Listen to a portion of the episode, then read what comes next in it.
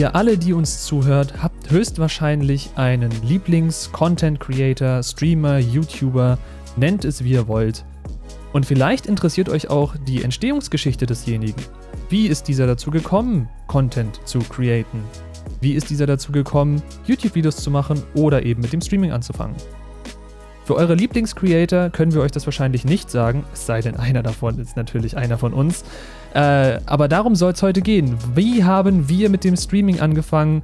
Was hat uns dazu bewegt, dass wir auf Twitch, YouTube und sonstigen Social-Media-Plattformen gelandet sind? Was ist unsere Geschichte? Darüber wollen wir heute sprechen. Wer sind wir nochmal? Wir sind Pelz und Spike. Hallo. Ja, und wir wollen heute ein bisschen aus dem Nähkästchen plaudern was uns dazu bewegt hat, diesen ganzen Internetkram zu machen. Vielleicht können wir dann ja auch auf die Entstehungsgeschichte dieses Podcasts noch überschweifen, wenn wir dafür noch Zeit haben. Der noch ein kleiner, kleiner Fun-Fact zu dieser Folge ist: im Grunde genommen basiert die Idee, das ist die, die erste Folge, obwohl es noch offiziell auf Social Media noch nichts gibt, die quasi ein Zuschauerwunsch ist. Echt? Ja, das, sind, das ist tatsächlich ein Vorschlag, den ich auf meine Frage auf Twitter bekommen habe. Ah, ja, stimmt, stimmt. Ich erinnere mich an die, die Frage nach Inspiration. Weil ich, ich weiß nicht, ob das jedem so bewusst ist, der sich so eine Podcasts anhört. Aber tatsächlich ist das Aufnehmen der Podcasts das kleinste Problem. Womit wir am häufigsten Probleme haben, ist die Themenfindung. Und wenn das ein Thema ist, was theoretisch noch recherchepflichtig ist, natürlich auch die Vorbereitung des Ganzen. Sollte man irgendwann Gäste haben, die Absprache, Planung mit dem Gast etc. Aber das Aufnehmen, Schneiden, Publizieren, das ist alles relativ einfach. Womit wir zumindest am meisten hadern, sind, was ist ein gutes Thema? Worüber können wir reden? Das Problem ist ja halt, wir, wir sind jetzt schon wieder off-topic, eigentlich haben wir ja ein ganz anderes Thema.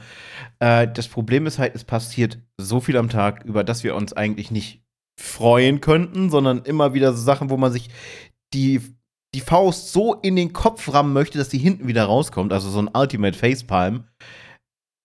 Der ganze Podcast soll aber nicht nur aus Rants bestehen. Natürlich wird es auch irgendwann Folgen geben, wo wir uns über irgendwas aufregen, was zum Beispiel für uns tagesaktuell ist. Wir wissen ja immer noch nicht, in welchen Intervallen wir das Ganze rausbringen werden. Und wir haben erstmal Vorlauf, das heißt, wir hängen sowieso in der Vergangenheit erstmal fest, was die Casts angeht.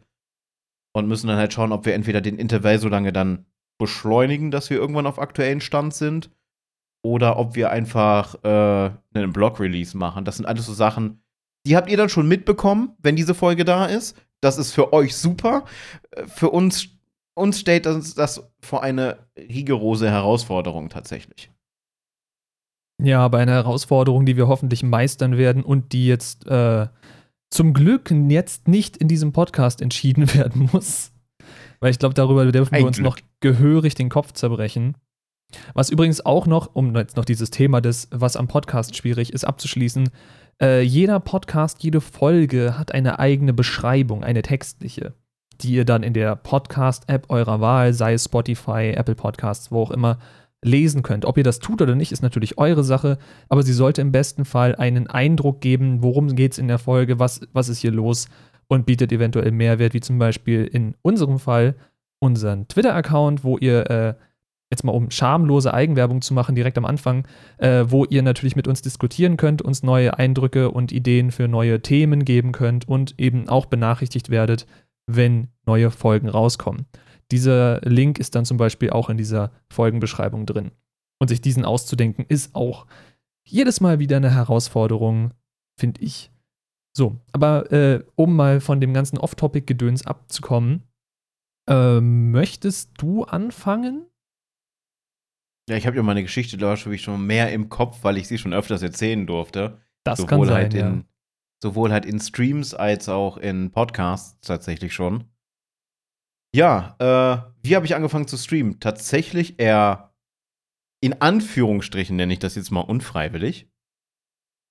Aus dem ganz einfachen Grund, ich habe damals YouTube gemacht, war in einem Partnernetzwerk von so offiziell war es so, ob das nun wirklich gestimmt hat, weil das ist eine ganz andere Geschichte. Mit dem, mit dem damaligen Netzwerkbetreiber stehe ich auf Kriegsfuß, aber das ist eine andere Story.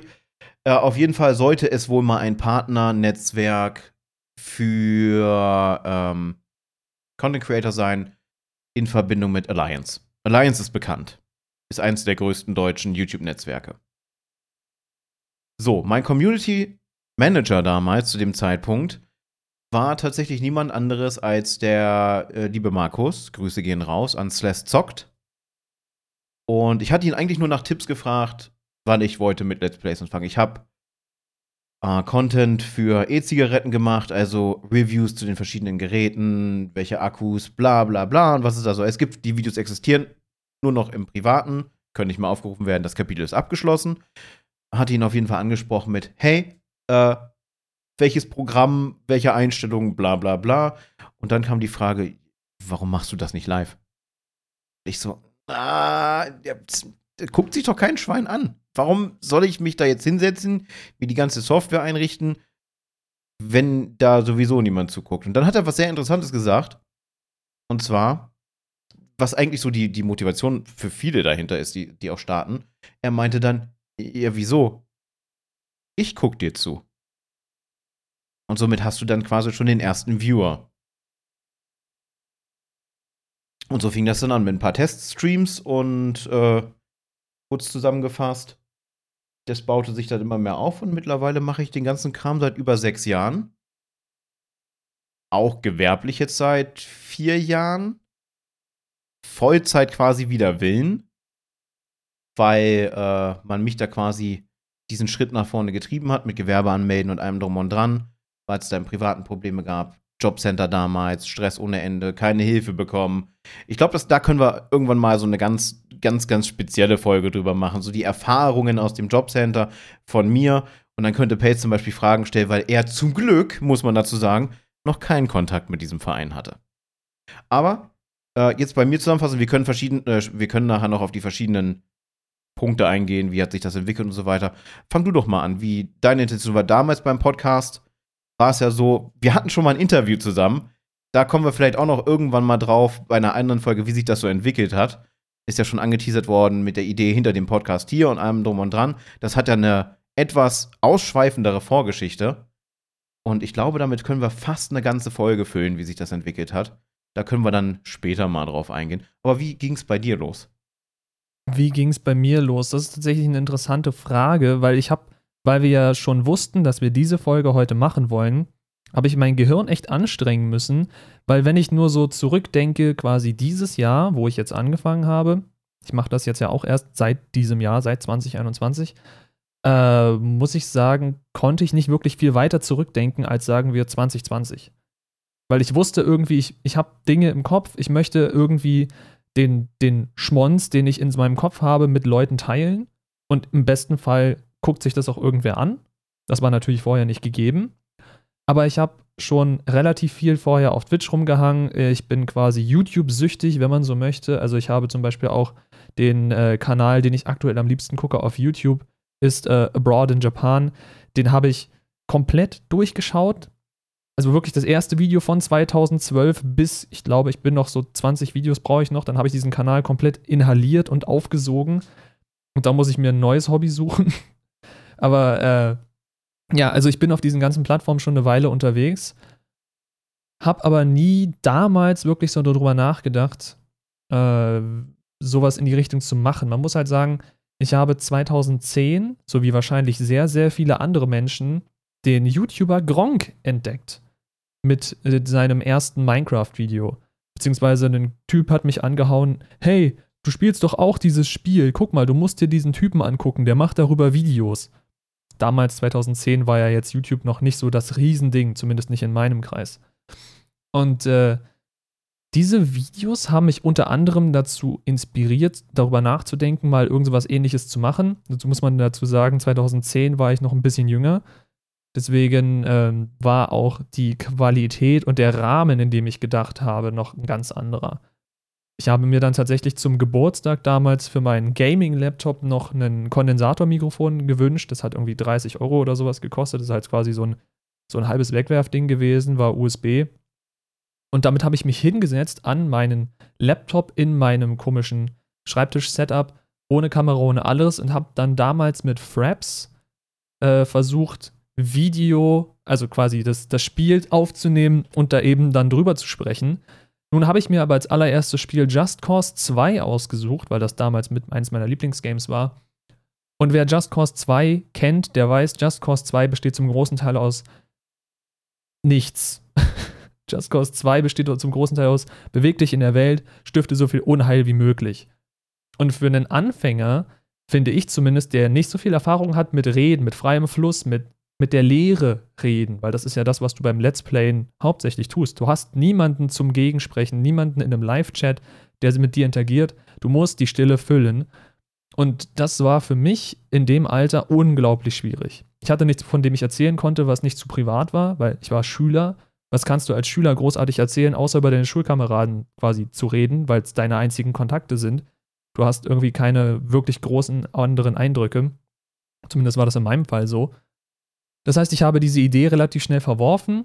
Mikrofon habe ich behalten, ja gut, aber ich habe mir meine erste Aufnahme über Fraps dann angehört und es war Stille, peinliches Quietschen, hohe Stimme, Stille und ich dachte mir, okay, das Video brauchst du niemandem zeigen, das wird nirgendwo hochgeladen, das wird gelöscht. Wir vergessen diese Idee wieder. So, jetzt spulen wir vor, sagen wir, keine Ahnung, 2018 oder so. Äh, ich habe mich mehr mit Twitch beschäftigt, habe mich mehr mit YouTube beschäftigt mein Twitch-Account ist tatsächlich auch schon relativ alt, wenn man es so will. Den habe ich 2014 äh, eröffnet. Damit ist er, glaube ich, mit einer der, der älteren, so gesehen, auch wenn da damals dann nie was wirklich passiert ist, außer mal, hey, wir streamen mit meiner Frau über die Playstation oder so ein Quatsch. Deswegen, also die richtigen Anläufe kamen erst, als ich mit meinem Hobbyprojekt angefangen habe, was ich mit zwei Kollegen damals gegründet habe. Also damals ist auch gut gesagt ich glaube, das war 2018, dass uns die Idee kam, oder 2019. Dieses Projekt ist auch mittlerweile mehr so am Dahinsiechen, sage ich mal. Wenn wir wollen, können wir darüber irgendwann nochmal reden, aber an sich wird da nicht mehr so viel passieren. Da ist auch, hat äh, besagtes Interview stattgefunden, was Spike gerade schon erwähnt hatte. Deswegen wird der Name eventuell nochmal fallen, wenn wir darauf kommen. Aber durch dieses Projekt ist so mein, mein Wunsch danach gewachsen, quasi mich mitzuteilen oder irgendwie versuchen, Menschen einen Mehrwert zu geben. Weil die Plattform, die wir damals aufgezogen haben, war hauptsächlich so eine äh, Lehrplattform. Also wir, wir berichten über Themen, wir reden über Technik, wir reden über Games. Wir holen uns Leute ran, die wesentlich mehr Ahnung haben als wir. Zum Beispiel hatten wir einen Talk mit zwei Spieleentwicklern, der war sehr interessant. Und durch diese ganze Interaktion und durch diesen ganzen Aufbau und natürlich auch die das Wissen über Technik, was du dir dadurch ranarbeitest, ich meine, da habe ich mir dieses Mikrofon gekauft, in das ich gerade reinrede, was ich jetzt zum Stream benutze. Das ist damals für dieses Projekt alles entstanden. Äh, das war so der, der Grundpfeiler für das alles, was jetzt hier entstanden ist. Und dann habe ich, während wir dieses andere Projekt aufgebaut haben, gemerkt, okay, an sich, du hattest schon mal deine drei, vier Anläufe, wie gesagt, es ging quasi zurück auf 2010, deine drei, vier Anläufe, dass du irgendwie so eine Internetpräsenz aufbauen möchtest, dass du quasi sowas wie Livestreaming machen möchtest oder sei es YouTube-Videos, irgendwie sowas in dem Dreh, du hast da Bock drauf. Du, wenn, du willst es zumindest mal probieren. Wer weiß, ob es scheitert, aber du willst dir nicht vorwerfen, es nicht probiert zu haben. Ich glaube, das ist der, der Punkt, wo die meisten dann sofort quasi aufhören, weil sie die Angst vorm Scheitern haben. Ich sage euch, probiert es einfach aus. Es nicht gemacht zu haben, ist schlimmer als zu scheitern, finde ich. Ist meine Ansicht. Äh, darüber können wir aber gerne diskutieren. Haha, da ist der Clickbait wieder. Nein, ähm. ja, äh, 2021 habe ich dann endlich angefangen, oder quasi endlich, für mich endlich, habe mir einen PC zusammengestellt, habe mir das ganze Softwarewissen reingeprügelt, wie man OBS verwendet. Da muss ich immer noch viel lernen, merke ich mittlerweile, weil ich habe jetzt ja auch tolle neue Menschen kennengelernt durch diese ganze Streaming-Aktivität und da äh, lernt man quasi jeden Tag was Neues über die ganze Software. Ich meine, ich habe erst heute gelernt, dass ich OBS im Prinzip falsch benutze. Be benutze. Falls. Was ist jetzt los? Falsch benutze. Wortknoten. Wortknoten in der Zunge. Äh, aber das ist, das ist ein anderes Thema, da muss ich mich mal hinsetzen und das dann reparieren. Nein, aber das hat mich dazu bewegt, das zu tun, was wir jetzt tun. Und ich könnte, glaube ich, glücklicher so gesehen nicht sein, was dieses, diese Thematik angeht, weil ich mich getraut habe, den Schritt zu machen und bis jetzt sagen wir so, für einen Anfänger, ich meine, das, das Jahr ist jetzt quasi, es nähert sich dem Vorbeisein. Ich bin der Meinung, ich habe mich gut geschlagen. Dafür, dass du halt auch im Bereich der Primetime streamst, ist das, ist das gut, ja, für das Segment auf jeden Fall. Da ist der Einstieg gerade besonders schwierig. Ich kenne das ja auch. Ich war ja wirklich absoluter Primetime-Streamer, 18 bis 22 Uhr. Mehr Prime ging zu dem damaligen Zeitpunkt nicht. Mittlerweile hat sich das ein bisschen verlagert auf 20 Uhr. Irgendwie wie im Fernsehen, ne? 20, 20, 15. Man kennt das. Also ich nicht mehr. Ich gucke seit fast 10 Jahren kein Fernsehen mehr. Das hat sich damit äh, da auch erledigt gehabt mit der, mit der, wie du sagst, die Faszination und äh, Online-Videos, Streaming-Plattformen und sonstige Sachen. Mein Ursprungsaccount auf Twitch, der kommt ursprünglich gar nicht von Twitch, beziehungsweise schon irgendwie von Twitch, aber da hieß das Ganze noch nicht Twitch. Du hast noch einen Justin-Account, ja? Ich habe noch einen Justin-TV-Account. Und mein Spikes Wahnsinn-Account, der ist tatsächlich äh, erstellt worden 2012. Der ist bei zehn Jahre alt. Uff. Ja. Und wie, ich gehe ins siebte Jahr Streaming, ne? Nächstes Jahr im Februar ist es soweit. Dann ich näher mich immer mehr dem Jahrzehnt. Das ist, das ist einfach, das ist surreal, wenn man darüber nachdenkt. Ja, sich das vorzustellen, vor allem, das ist dieses Berufsfeld. Ich meine, ich nenne es jetzt einfach mal so. Wir hatten erst heute das Thema, dass man darüber streiten kann, ob Streaming jetzt Beruf oder Privileg ist. Ich bin der Meinung, richtig aufgezogen ist es ein Beruf, weil man muss es versteuern und man hat im besten Fall ein Gewerbe etc. pp. Es hat doch sehr viel das Gefühl eines Berufes, zumindest was das ganze Bürokratische drumherum betrifft. Ähm, worauf wollte ich jetzt hinaus? Achso, nein, ich hab's vergessen. Es ging irgendwie um Berufe. Ich bin heute richtig, bin richtig bei der Sache. Verplant wie immer. Ja, naja, Völlig verplant. Das ist, äh, glaube ich, das Standardthema dieses Podcasts. Ah. Wir müssen ja dem Ruf der ersten Folge gerecht werden. Wir müssen dem Ruf der ersten Folge gerecht werden. Okay, ich habe es vergessen. Egal. Ähm, also wie gesagt, wir hatten das Thema, sei, ob es Beruf oder Privileg sei oder Beruf oder Berufung könnte man auch sagen, wobei das ja quasi dann in, in die gleiche Sparte fällt. Äh, ich komme nicht mehr drauf. Ich habe mich komplett verrannt. Das dürfen wir dann alles rausschneiden. Nee, ja, lassen wir einfach drin. Das, das gehört dazu. Unser, unser Podcast ist ja mehr so aus dem Bauch heraus. Das ist, da, da, passen solche Sachen ganz gut. Dann verliert man mal den Faden und vielleicht findet man einen neuen und äh, dann ist da irgendwo der Knoten drin, der einen zu dem alten Thema zurückführt. Ich hätte jetzt gern so einen Replay-Buffer, der mir sagen würde, was ich so vor zwei, drei Minuten gesagt habe. Aber egal. Nee, aber ich bin echt. Achso, ich, jetzt weiß ich wieder, worauf ich hinaus wollte. Was, was, ist, was ist mit dir los, Gehirn? Ähm, nein, wenn man, daran, wenn man daran denkt, dass dieses Berufsfeld, darauf wollte ich nämlich hinaus, noch gar nicht so alt ist. Wenn man jetzt überlegt, wann hat sich Justin TV gegründet, wann ist das online gegangen? Keine Ahnung. Wenn du sagst, dein Account ist von 2000, obwohl, du meintest dein Twitch-Account seit 2012, nicht wahr? Ja, kann mal eben gucken. Mal eben hier live recherchieren. Justin TV Gründung 2006. Ich glaube, ich habe 2007 oder 2008 damals meinen mein Justin TV Account erstellt und damals gab es noch eine Restriction, dass du irgendwie nur so und so viele Zuschauer haben konntest, sonst musste irgendwie so ein Premium-Ding abgeschlossen werden. Das hat Geld gekostet und solche Scherze. Okay, ja gut, Serverlast kostet Geld, ne?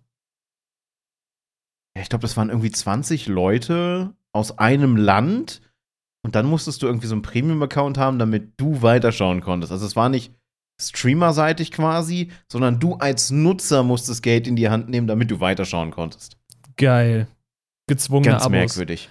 Nee, aber worauf ich hinaus wollte, also dieses, dieses ganze Thema Online-Content-Creator, wenn wir es jetzt mal wirklich so breit fassen wollen, ist ja noch nicht alt genug, um zu sagen, dass man das quasi sein Leben lang machen kann, weil es gab noch keine Generation wirklich vor uns, die das vorgemacht hat. Also du kannst jetzt nicht deinen dein Opa fragen, sag mal, Opa, wie war das damals, als deine YouTube-Karriere geendet ist? Wie hast du dann weitergemacht? Das heißt, wir sind jetzt quasi, also ich jetzt wahrscheinlich dann eher schon irgendwie die zweite Generation oder dritte, ich weiß es nicht genau. Aber es gibt halt aktuell im aktuellen Zeitgeschehen Menschen, die das als Hauptberuf machen und nicht sicher sind, dass sie das ihr Leben lang bis zur Rente, so gesehen, die sie ja nicht haben, weil sie wahrscheinlich alle selbstständig sind, äh, bis zur Rente weitermachen können. Und was danach kommt. Deswegen gibt es ja auch immer mehr Content Creator, die sich in irgendwelchen Gruppierungen zusammenschließen, seien es irgendwelche Netzwerke, irgendwelche Firmen, die gegründet werden, um da Teams anzustellen, um da Rücklagen zu generieren. Das sind alles Themen, die an sich super interessant sind, aber ich glaube, da haben wir beide wenig Einblick.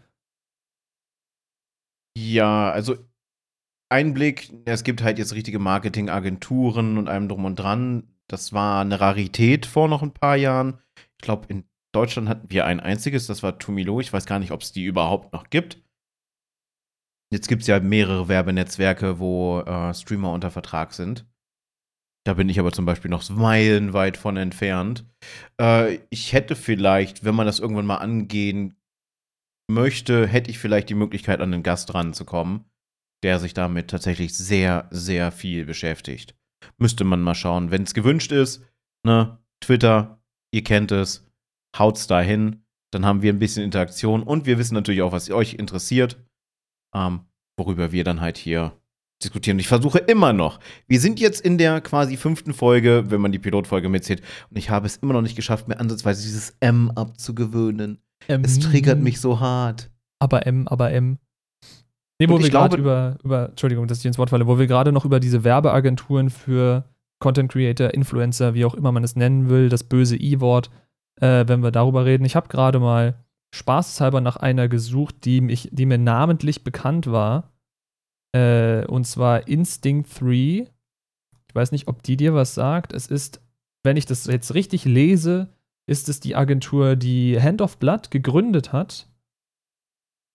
Und ja, das habe ich mitgekriegt damals sogar, dass er sie gegründet quasi hat. das, das gesamte Spandauer YouTuber- und Streamer-Team so äh, unter Vertrag hat. Wenn das jetzt mehr als, sind das mehr als drei? Ich glaube, hier stehen nur drei drauf. Es sind sehr viele Bilder von Henno auf dieser Seite. Das ist, ist äh, sogar mehr Henno, als ich ertragen kann. Also ich kenne ja. noch Inside und Respawn hat sich jetzt vor kurzem umbenannt in Two noch irgendwas. Sorry, dass ich den Namen gerade nicht drauf habe. Das ist noch sehr neu für mich. Ich habe es nur durch Zufall gesehen, dass sie sich umbenannt haben. Wobei ich immer noch sagen musste, äh, oder sagen muss, ich finde Respawn, äh, Respawned war der coolere Name. Ja. Aber das ist Fall. Geschmackssache. Es, äh, der andere Name klingt äh, mehr nach Marketing. Und ich denke mal, das wird auch der Sinn dahinter sein. Es ist ja überhaupt nicht schlimm oder verwerflich. Ja. Also ich sehe Aber auch um gerade hier, äh, Instinct 3 hat in Spandau offene Stellen. Also wenn ihr in Berlin wohnt und in Spandau arbeiten wollt, die haben hier ganz viele offene Stellen, für die ihr euch bewerben könnt. Falls ihr da Bock drauf habt. Fand ich gerade sehr lustig. Ja, nein, äh, worauf wolltest du hinaus? Äh, diese, diese Sache mit Beruf und Berufung oder halt Privileg. Ich glaube, das ist so, so mein verqueres Denken. Ich weiß nicht, ob das komplett realitätsfern ist. Äh, wenn, wenn du in einem kleinen Segment unterwegs bist, wo du wirklich noch mit jedem Cent planen musst, dann kannst du sagen, das, das mindert natürlich dann den Spaß. Ich versuche es halt nicht so zu sehen, es ist Beruf, wenn du es halt gewerblich machst war ja bei mir sowieso, es war eine Abenteuerreise, einen Gewerbeschein zu kriegen. Ich habe ja, bin ja nicht über die Künstlersozialkasse, das ging ja dann auch noch, weil wegen Moderator und bla bla bla. Das sind nochmal ganz andere Sachen, sondern ich habe einen regulären Gewerbeschein als Einzelunternehmer bzw. Kleinunternehmer. Und wenn du denen da ankommst mit Content Creator oder Influencer, gucken die sich zumindest, war das bei mir in Osnabrück so, an wie ein kaputtes Auto. Streamer kannten sie aber wiederum. Aber dann wurde ich erst recht wie ein kaputtes Auto angeguckt, weil man äh, nicht davon ausgegangen ist, dass da irgendein korpulenter Typ sich vor die Kamera setzt und sein, seine dümmsten Sprüche zum Besten gibt, während er irgendwelche Spiele spielt, die er nicht beherrscht. Sondern nein, sie sind tatsächlich davon ausgegangen, dass ich mich vor der Kamera ausziehe. Was ja aktuell Thema mehr denn je ist. Stichwort OnlyFans. Hm. Ja. Als ich ihr dann aber erklärt habe, was ich äh, machen musste, ist sie ein wenig rot angelaufen. hat dann eingetragen, ja, die anderen Namen finde ich nicht, aber Streamer habe ich, trage ich ein. Äh, ja, gut, wenn man zum, zum Gewerbeamt geht und die dann erstmal jeden als äh, quasi äh, Content Creator für Erwachsenen-Content eintragen, ist vielleicht jetzt auch nicht, also ich weiß nicht, hat das theoretisch irgendeine Auswirkung, außer danach, wie du gelistet bist? Naja, wenn du einen Gewerbeschein hast, hast du halt ganz andere Möglichkeiten, wie du Sachen ähm, ausschreiben kannst und abrechnen, abbuchen und bla bla bla. Was ich aber vorher noch sagen wollte, weil ich auch den Faden verloren habe. Ich glaube, am Anfang ist es halt wirklich eher so, wenn du dir diesen, diesen Schritt hast, du, du baust dir ja selber Druck auf. Na, du hast dann das Gewerbe. Das heißt, du hast dann eine Gewinnabsicht und der Staat will auch, dass du eine Gewinnabsicht hast und dass du Gewinne einfährst. Das baut schon mal so eine Drucksituation auf. Ist aber auch eine Absicherung auf der anderen Seite. Ich glaube aber, umso größer man wird, da habe ich mich erstmal voll verschluckt, GG, ähm, umso mehr wird aus diesem Beruf oder Berufung das Privileg, weil umso größer die Reichweite ist, umso mehr Einnahmen du generierst, umso mehr Sponsorings dann du auch irgendwann hast, umso mehr ist das Ganze ein Selbstläufer und umso weniger musst du dich selber kümmern. Du bist dann einfach nur der Dude oder die Dudette, die da sitzt und irgendwas macht. Um den Rest kümmern sich die Leute um dich herum. Und da, ja. daher kann ich das verstehen, dass bestimmte Streamer ab einer gewissen Reichweite sagen, das ist kein Job, das ist ein Privileg, was ich hier mache.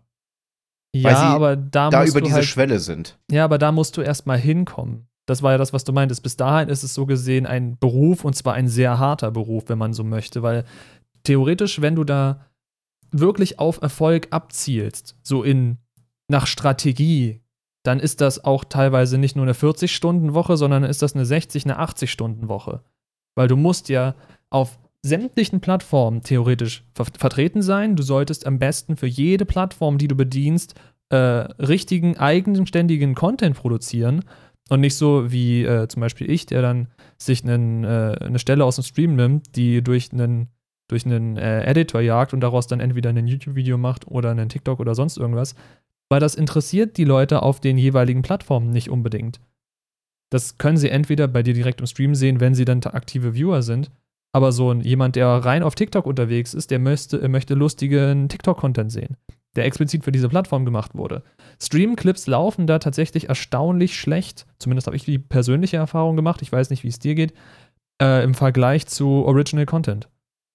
Ich kann mal eben schnell nachschauen. Ich meine, es hält sich tatsächlich, zumindest bei mir, äh, die Waage. Klack, klack, Profil, nein, nicht gleich starten. Ich meine, das äh, einzige Video, was bei ja. mir wirklich gut lief, war tatsächlich ein aufbereitetes äh, Video, was auch ein Ausschnitt aus dem Stream war, äh, wo aus Deponia, der ja die Hauptfigur Rufus, einen Haufen deine Mutterwitze erzählt. Das oh, war, aber ja. gut, das, das war halt dann theoretisch lustig, in Anführungszeichen, weil es deine Mutterwitze waren. Nicht unbedingt der Clip selbst. Also tatsächlich ist es bei mir umgekehrt. Ich habe äh, auf TikTok, klar, es ist es ist wichtig, auf Social Media aktiv zu sein, finde ich, als, als Content Creator, Influencer. Influencer ist ja mittlerweile der gängige Be Begriff, aber es klingt halt wie eine Krankheit. Das ist halt, es, kommt halt von Beeinflussen für die wenigen, die es noch nicht wussten, ne, dass man Einfluss auf andere nimmt, obwohl, äh, sowohl aktiv als auch passiv. Und wenn ich gerade so durch meinen TikTok selber schaue, wir können mal schauen, ob wir unsere Social Medias irgendwo verlinken oder ob wir irgendwie äh, einen Solo-Link oder einen äh, Linktree oder was es da so alles gibt, dass sie da einen Überblick hat, was wir alles so anstellen. Das ist ja nicht nur, nicht nur tatsächlich, dass wir hier im Podcast sitzen und noch streamen, da passieren dann immer mehr. Und äh, ich denke mal, das ist auch das, was Pates mit, mit Es artet in Arbeit aus meint. Du musst auf den verschiedenen Social-Media-Plattformen unterwegs sein. Äh, zum Beispiel in meinem Fall, alles Finanzielle handle ich komplett selber. Das heißt, ich habe keinen Steuerberater hinter mir, der sonst irgendwas für mich macht. Ich muss meine Steuerberater, äh, meine Steuererklärung und allem drum und dran selber machen. Das heißt, ich muss meine eigene Buchführung machen. Ich mache mittlerweile einfach, um mich selber abzusichern, quasi eine doppelte Buchführung, weil ich mega schluderig bin. Das ist dann auch noch mal mehr Arbeit. Dann habe ich nebenbei mit meiner Freundin noch ein Projekt. Da geht es um ähm, Koch, Back, Bastelvideos und allem drum und dran. Das heißt Aufnahmen, Planung, dann später der Schnitt, Videoaufwertung mit ähm, Licht anpassen, Audio anpassen, allem drum und dran. Und da kommt man auf eine Woche, ja, 50, 60 Stunden. Das ist schon tatsächlich so in dem realistischen Rahmen, in dem ich mich momentan bewege. Auch wenn es für viele nicht wirkt. Irgendwann, ja, viele denken halt, und ich kann diese, diesen Gedankengang halt auch irgendwie nachvollziehen. Für mich ist es vom Kopf halt nicht so. Viele denken, ja, du setzt dich dann einfach hin, machst deine drei, vier Stunden und machst da aus und das war mega entspannt. Für mich ist das tatsächlich anstrengend. Für mich ist das eine mentale Belastung, aber das hat andere Gründe. Da kann man irgendwann mal gesondert drauf eingehen, wieso und warum und überhaupt. Das würde jetzt, glaube ich, so ein bisschen den Rahmen sprengen und wahrscheinlich auch die Stimmung so ein bisschen ins Negative schieben. Und das wollen wir hier erstmal nicht. Das, das wollen wir erstmal nicht. Ja, die Rage-Folgen kommen noch oder die Rant-Folgen. Aber was du gerade meintest, ist, glaube ich, ein sehr wichtiger Punkt. Was die Leute sehen, sind die Streams eventuell, die ja erstmal leicht wirken, bis man sie einmal selber versucht, weil äh, wir können ja noch, haben wir den letzte Folge angeschnitten, den Twitch-Leak? Ich glaube schon, ne? Nee, das, oder? da der da die Oder letzte Folge für uns jetzt zwei bis drei Wochen schon her ist, da war das noch nicht. Da ist das noch ganz, okay. es ist quasi für uns jetzt noch frisch. Je nachdem, wann die Folge hier rauskommt, werden da garantiert schon vier, fünf Wochen verstrichen sein. Wir das werden aber kann sein, noch ja. mal drüber reden. Aber wir können es ja mal ganz kurz anschneiden, denn es unterstreicht gerade so schön meinen Punkt, den ich machen will. Beim Twitch League hatten wir ja das Problem, dass sehr viele Menschen auf Social Media plötzlich gesehen haben, was denn so mancher Mensch mit diesem Streaming-Gedöns verdient und dann hieß es auf einmal, das ist ja völlig ungerechtfertigt, der macht doch gar nicht so viel, der sitzt da und spielt irgendwelche Spiele und was soll denn der Müll, dass der so viel verdient und ich nicht, buhuhu. So. Häufig fällt dann aber auch das Argument, das kann ich ja auch. Das ist ja ganz einfach. Dann frage ich mich aber, warum wir auf der Plattform, Twitch jetzt in diesem Fall, 8 Millionen sind es, glaube ich, monatliche Streamer haben also wirklich 8 Millionen Menschen, die sich monatlich hinsetzen und Streams anwerfen. Und wir eine Liste haben von den Top, waren es Top 1000 oder die Top 10.000? Ich habe es nicht mehr im Kopf. Aber auf dieser Liste der Top-Verdiener, das habe ich erst heute in einem Vergleichsvideo gesehen, das fand ich ganz interessant, deswegen kann ich es gerade anbringen, äh, ist es, glaube ich, schon ab Stelle, es war nicht so viel. Ich glaube, es war die Top 10.000 und ab Stelle 1900 oder so fängt schon an, dass die Leute unterhalb des Durchschnittsgehalts, gut, das war gemessen an Amerika, aber unterhalb des jährlichen Durchschnittsgehalts verdienen. Gut, das jährliche Durchschnittsgehalt in Amerika liegt scheinbar bei 51.000 Dollar im Jahr. Was jetzt was aber auch nicht viel ist. Was für ein Durchschnittsgehalt so realistisch ist. Es ist nicht viel, ja. Äh, und da musst du überlegen, wenn der quasi, wenn wir es aufrunden, an Stelle 2000 ist, und wir 8 Millionen Streamer auf dieser Plattform haben, dann ist es halt auch ein Großteil derjenigen, die sich wirklich hinsetzen, die sich wahrscheinlich bemühen und eben sau wenig Geld einnehmen. Das heißt, es ist nicht so einfach, was die Leute da tun. Sie waren wahrscheinlich bloß entweder zur richtigen Zeit am richtigen Ort oder, was ich eher glaube, sie haben irgendwas, was andere Personen anzieht. Sie haben irgendeine Form des Entertainments. Ich meine, ich kann mir viele der großen Streamer, die wir in Deutschland haben, nicht anschauen, weil sie einfach nicht meinen Geschmack treffen. Aber da widersprechen mir scheinbar so im Durchschnitt mehrere hunderttausend andere Menschen, weil die schauen sich das täglich aktiv live an. Und deswegen finde ich diese Argumentation, die haben das Geld, was sie verdienen, nicht verdient, immer so schwierig. Ich meine, ein Fußballer, der weiß ich wie viel Tausende äh, Euro, Dollar, was auch immer verdient im Jahr, oder Millionen wahrscheinlich eher. Äh, da kann man jetzt auch diskutieren, hat der das verdient? Hat ein Schauspieler so viel Geld verdient? Ist auch nur in Anführungszeichen ein Entertainer. Klar, die haben dann nochmal andere Größen hinter sich stehen. Ich würde jetzt einen Robert Downey Jr. nicht mit einem deutschen Streamer vergleichen, auf gar keinen Fall. Das sind auch ganz andere Dimensionen. Aber das ist im Grunde auch nur ein Entertainer. Der stellt sich dahin und spielt sein Skript. Und ein Livestreamer setzt sich hin und versucht, eine Menge zu entertainen. Und zwar das auch noch live. Was auch nochmal wesentlich mehr Stress ist, finde ich. Deswegen weiß ich nicht. Du hast ja auch mehrere Punkte, worauf du achten musst. Ja, genau. Du musst dich da auch noch, quasi weil du es nicht rausschneiden kannst, musst du da auch noch aufpassen, was du sagst, was du zeigst, was du tust. Was auch viele nicht tun. Und da haben wir auch wieder ein ganz anderes Problem. Stichwort DMCA und der ganze Kram. Ähm, Nee, aber auf jeden Fall, diese, diese, dieser Neid oder Missgunst, nennen wir es Missgunst, das hatten wir bei der Diskussion häufiger, ist unglaublich eklig, wenn es in den Bereich Content Creator geht.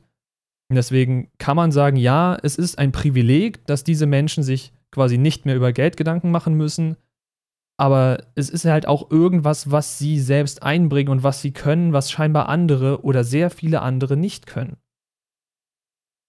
Und was man auch vergisst, ich meine, wir haben da noch massiv viel Glück, aber man sieht an, an Beispielen in der aktuellen Zeit, wie schwierig das ist.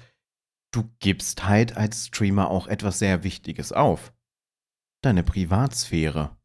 Gerade wenn du jemand bist, der täglich live ist, der täglich Sachen macht, der einen gewissen Bekanntheitsgrad erreicht hat, da passieren dann mitunter auch gerade aus Neid und Missgunst sehr, sehr, untersch äh, sehr, sehr unterschiedliche und vor allem unschöne Sachen. Ähm, da war es wieder. Die Leute finden raus, wo du wohnst. Die Leute belagern dich. Oder jetzt im aktuellen Fall ähm, beim Content Creator, Streamer, YouTuber Montana Black ist ja vor einiger Zeit eingebrochen worden. Und die Leute wussten natürlich aufgrund des Streams genau, wonach sie suchen mussten. Das, das birgt halt auch wiederum Gefahren. Das ist auch wieder was, was viele nicht sehen. Ich meine, ich bin, ich bin da froh, auf der Plattform kleines Licht zu sein. Ich werde wahrscheinlich in diesem League noch nicht mal drinstehen, weil ich weit, weit unter diesen Top 100.000 bin. Und das, das klingt nach einer massiven Zahl. Aber wenn man das in Relation sieht zu 8 Millionen Streamern, die aktiv zugange sind, wer weiß, wie viele davon im Affiliate-Programm sind oder sonst irgendwas. Affiliate ist für mich sowieso unüberschaubar geworden. Ähm, Partner hält sich ja ungefähr die, die Waage, mal fliegt einer raus, weil dann gegen die Terms of Service verstoßen wurde. Äh, Twitch reagiert da jetzt ja auch wesentlich härter und dass sie mittlerweile auch mehr Permabans raushauen, auch gerade bei größeren Streamern. Da kann man auch noch mal später drüber reden. Auf Twitch gibt es ganz viel, was man kritisieren kann auch. Twitch ist nicht der heilige Gral der Streaming-Plattform es gibt momentan keine bessere Alternative. Das ist wahrscheinlich für viele der, der größere Grund und das sage ich als, das sage ich tatsächlich als Partner. Es gibt genug Sachen, die mich stören. Ähm, ja. Wird sich zeigen, wie sich das Ganze entwickelt, wie sich Twitch entwickelt, wie sich das Streaming jetzt in den nächsten Jahren entwickelt. Gerade, wie du, wie du schon sagtest, die DMCA-Sachen. Dann die Verträge, die, die Twitch geschlossen hat mit den Musikverlagen, die eigentlich ähm, das aus Creator-Sicht das Papier nicht wert sind, auf dem sie wahrscheinlich gedruckt und unterschrieben wurden, weil wir Creator haben nichts davon. Wir haben sogar in den meisten Fällen sogar noch mehr Nachteile, bis auf die, die, die glückliche Gabe, dass wir nicht direkt gebannt werden, sondern erstmal verwarnt werden. Aber sonst bleibt alles gleich. Ne? Also als Pro-Tipp, wenn ihr Spiele wie GTA habt, Spiele wie Far Cry oder sonst wo, irgendwo oder Fallout, wo ein Radio dudelt. Ich weiß, es nimmt unglaublich viel an der Immersion weil die Musik tatsächlich zum großen Teil mittragend ist, macht sie aus. Tut euch den Gefallen, bevor euch euer Kanal unterm Hintern weggestrikt wird wie auf YouTube. Ja, das ist es einfach nicht wert. Und mittlerweile muss man echt sagen, also natürlich in Spielen, die Musik ist immer schwierig zu ersetzen, aber ihr müsst euch jetzt auch nicht hinsetzen und die Spotify 100 Top Charts anhauen. Es gibt mittlerweile so viele gute Alternativen, sei es, ähm, wie heißt es, Monster Cat, sei es Pretzel Rocks, sei es äh, Stream Beats von Harris, Harris Heller, äh, Backing Track von Epos Vox. Also es gibt wirklich so viele Ressourcen, die teilweise auch kostenlos sind, die ihr nutzen könnt. Äh, hier das, das Lo-Fi Girl, was, was auf YouTube, glaube ich, läuft und so. Also es gibt Alternativen, die ihr nutzen könnt und die ihr nutzen solltet. Denn es wäre wirklich einfach nur super schade, wenn der eigene Kanal wegen sowas wie Hotline Bling von Drake dir unter den Füßen weggerissen wird, nur weil es im Hintergrund lief. Also das ist wirklich äh, sinnloser, kann man seinen Kanal nicht verlieren. Meine Meinung. Aber worauf ich gerade noch eingehen wollte, du hast es erwähnt mit Reichweite. Also hier äh, Onkel Ben aus Spider-Man würde sagen, mit großer Kraft folgt große Verantwortung. Im Streamer-Business heißt es, mit großer Reichweite kommt große Gefahr, so gesehen. Äh, ich weiß nicht, ob die, die Streamerin Amaranth was sagt, wahrscheinlich schon ist eine relativ ja, große. Jetzt aber in keinem großen positiven Kontext. Das ist ja wurscht. Also, was die, was die da macht, ist auch nicht meins. Äh, darüber will ich jetzt nicht sonderlich urteilen. Ich kenne bloß Teile ihrer Geschichte, weil ich ein Video mit ihr gesehen habe, wo es quasi aufgearbeitet wurde.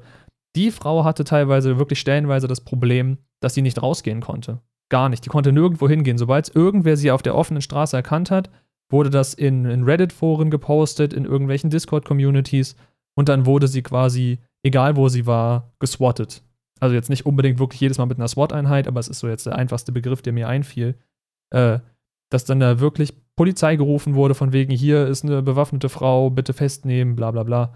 Die konnte quasi nicht mehr in Restaurants öffentlich gehen, sie konnte nicht einkaufen, sie musste sich zu Hause verbarrikadieren und darauf hoffen, dass äh, die Aufmerksamkeit irgendwie abnimmt. Was dann kontraproduktiv ist, dass sie weiterhin Content produziert hat, weil dadurch nimmt die Aufmerksamkeit nicht ab. Aber trotzdem, also du wurdest halt quasi durch die Reichweite, die du generiert hast, die dir Geld einbringt, die dir deinen Lebensunterhalt sichert, in deine eigenen vier Wände eingesperrt. Einfach nur, weil Menschen, da haben wir es wieder, Schmutz sind. Ja, wir kommen immer wieder auf, auf, auf so einen Teilkontext, das, das uns auf unser Kernthema, was irgendwann kommen wird, zurückbringt. Es, ich glaube, das wird eine Jumbo-Folge, wenn wir damit irgendwann tatsächlich um die Ecke kommen sollten. Das geht dann, das wird dann ein Podcast XXXXA, wahrscheinlich mit irgendwie drei oder vier Stunden. Und fünf Gästen. Und fünf Gästen Minimum pro Stunde. Jeder darf mal ein bisschen ranten, dann wird ausgewechselt. Das ist wie so der, der, der Ball, der zugeworfen wird in so Gesprächsrunden. Was ich aber sagen muss, um auf unser Kernthema mit, äh, warum Streaming und sowas, wir haben wir angefangen, nochmal wieder zurückzukehren. Wir, wir sind ja dafür mittlerweile jetzt durch die Folgen bekannt, dass wir sehr ausschweifend abschweifen können. Was ich besser finde, ich habe mich, ähm, nachdem ich einige Jahre gestreamt habe, auch mal trotzdem an Let's Plays versucht. Dieses Let's Play existiert auch immer noch auf meinem Kanal. Wobei ich gar nicht weiß, was ich mit meinem YouTube-Kanal machen werde. Ich werde ihn demnächst erstmal umbenennen irgendwie Streams, also Spikes Wahnsinn Streams und dann wahrscheinlich einen neuen Kanal aufmachen für Clip-Highlights und solche Sachen. Weil der Kanal ist auch von 2012, das heißt, YouTube äh, schert sich einen Dreck um diesen Kanal und der wird sowieso nirgendwo mehr als recommended oder sonst irgendwas vorgeschlagen. Er taucht nicht mal auf. Ich habe eine Vorschlagsskala bei meinem bekanntesten Video von unter einem Prozent. Und das ist schon halt bitter. Da haben auch andere YouTuber schon äh, drüber berichtet, wie zum Beispiel ähm, Chen von Apple War, der daraufhin auch den, den Hauptkanal halt liegen gelassen hat und einen neuen Kanal gemacht hat damit der Algorithmus wieder auf ihn reagiert, weil der alte Kanal einfach zu alt war. Das haben ja viele YouTuber gemacht auf der Plattform. Da fällt mir so ein Rezo ein, der quasi alle zwei Jahre einen neuen Kanal eröffnet. Ja, mit den verschiedensten Sachen, aber ja, ja und der wird dann immer zum Hauptkanal, wenn der. Ja, das, aber gut, das ist tatsächlich sein Vorteil oder quasi sein, sein Geniestreich, dass jeder dieser neuen Kanäle immer einen anderen Typ von Content produziert hat. Das ist natürlich irgendwo clever. Richtig. Was ich aber schön finde, darauf wollte ich hinaus, was mir am Stream so viel Spaß macht und was mir tatsächlich, ich bin jemand, der langweilt sich unglaublich schnell und der verliert unglaublich schnell Freude an etwas. Beim Streaming ist das tatsächlich eine der wenigen Sachen, wo es nicht so ist, aufgrund der Live-Interaktion. Das Finanzielle aber komplett außen vor gelassen. Ich bin mega glücklich darüber, dass es finanziellen Support gibt, weil er halt unglaublich hilft. Davon mal komplett abgesehen, das ist für mich auch kein großartiger Anreiz, auch wenn ich eigentlich mehr Anreiz daraus sehen müsste. Äh, die Interaktion, die Gespräche, Leute kennenzulernen und das Wichtigste für mich ist, mich nicht verstellen zu müssen, sondern ich kann ich sein. Entweder akzeptierst die Leute und äh, werden dann Teil der Community, oder es gibt dieses wunderbare X, was mal bei vielen Browsern rot war. Mittlerweile ist es eigentlich einheitlich weißt, die Farbe, die das System hat. Bei mir also alles schwarz. Ja, da drückt man dann halt drauf und sucht sich einen anderen Streamer, einen anderen Kollegen, wo man besser unterhalten ist. Und auf die Sache mit, äh, das hat, glaube ich, Monte hat das tatsächlich sogar selber mal gesagt, wie er so erfolgreich, warum er so erfolgreich ist. Es gibt kein Rezept dazu. Er war einfach zur richtigen Zeit mit seinen Videos am richtigen Ort und hat aufgrund seines Charakters, er ist ja sehr trocken, nenne ich es jetzt einfach mal, so von den Aussagen her. Das ist sein Unique Selling Point. Und das ist dieser Begriff, was du vorhin umschrieben hattest. Diese ganzen Streamer, die halt irgendwo in einem erfolgreichen Segment unterwegs sind, haben diesen einen herausstechenden YouTube, äh, YouTube den, den Unique Selling Point, der sie unter den Creatoren dann wieder einzigartig macht, warum man sie schaut. Gronk, weil er quasi der nette Onkel von nebenan ist, der einen einfach gut unterhält. Bei Monte ist es mehr so dieses Rabiate, was wohl viele anspricht. Äh, Beispiel Amurant, da ist es dann mehr der tiefere Einblick in bestimmte Regionen.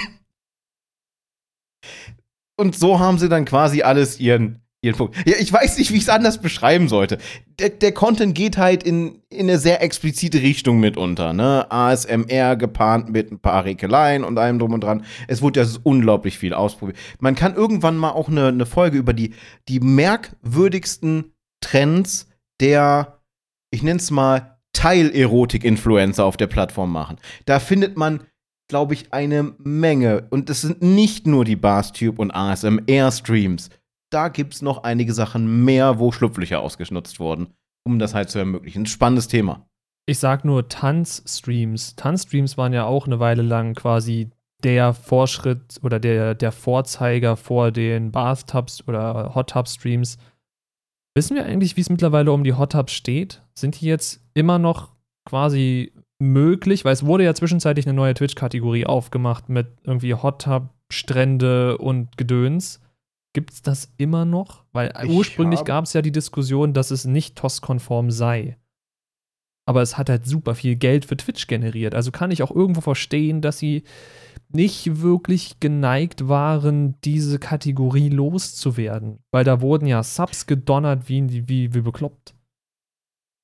Ja, also ich sehe jetzt nicht, dass es eine, eine Kategorie damit noch gibt, aber ich sehe, wenn ich, ich habe jetzt einfach mal spaßhalber auf Twitch Bathtub eingegeben. Ich habe ganz viel ASMR-Content und besagte Amaranth ist sogar gerade live und regelt sich im Thumbnail im Bikini in einem Hot Tub. Glaub, also Amaranth scheinen Hot Tubs so immer noch ein live. Ding zu sein. Ich glaube, die Dame ist wirklich so gut wie immer live.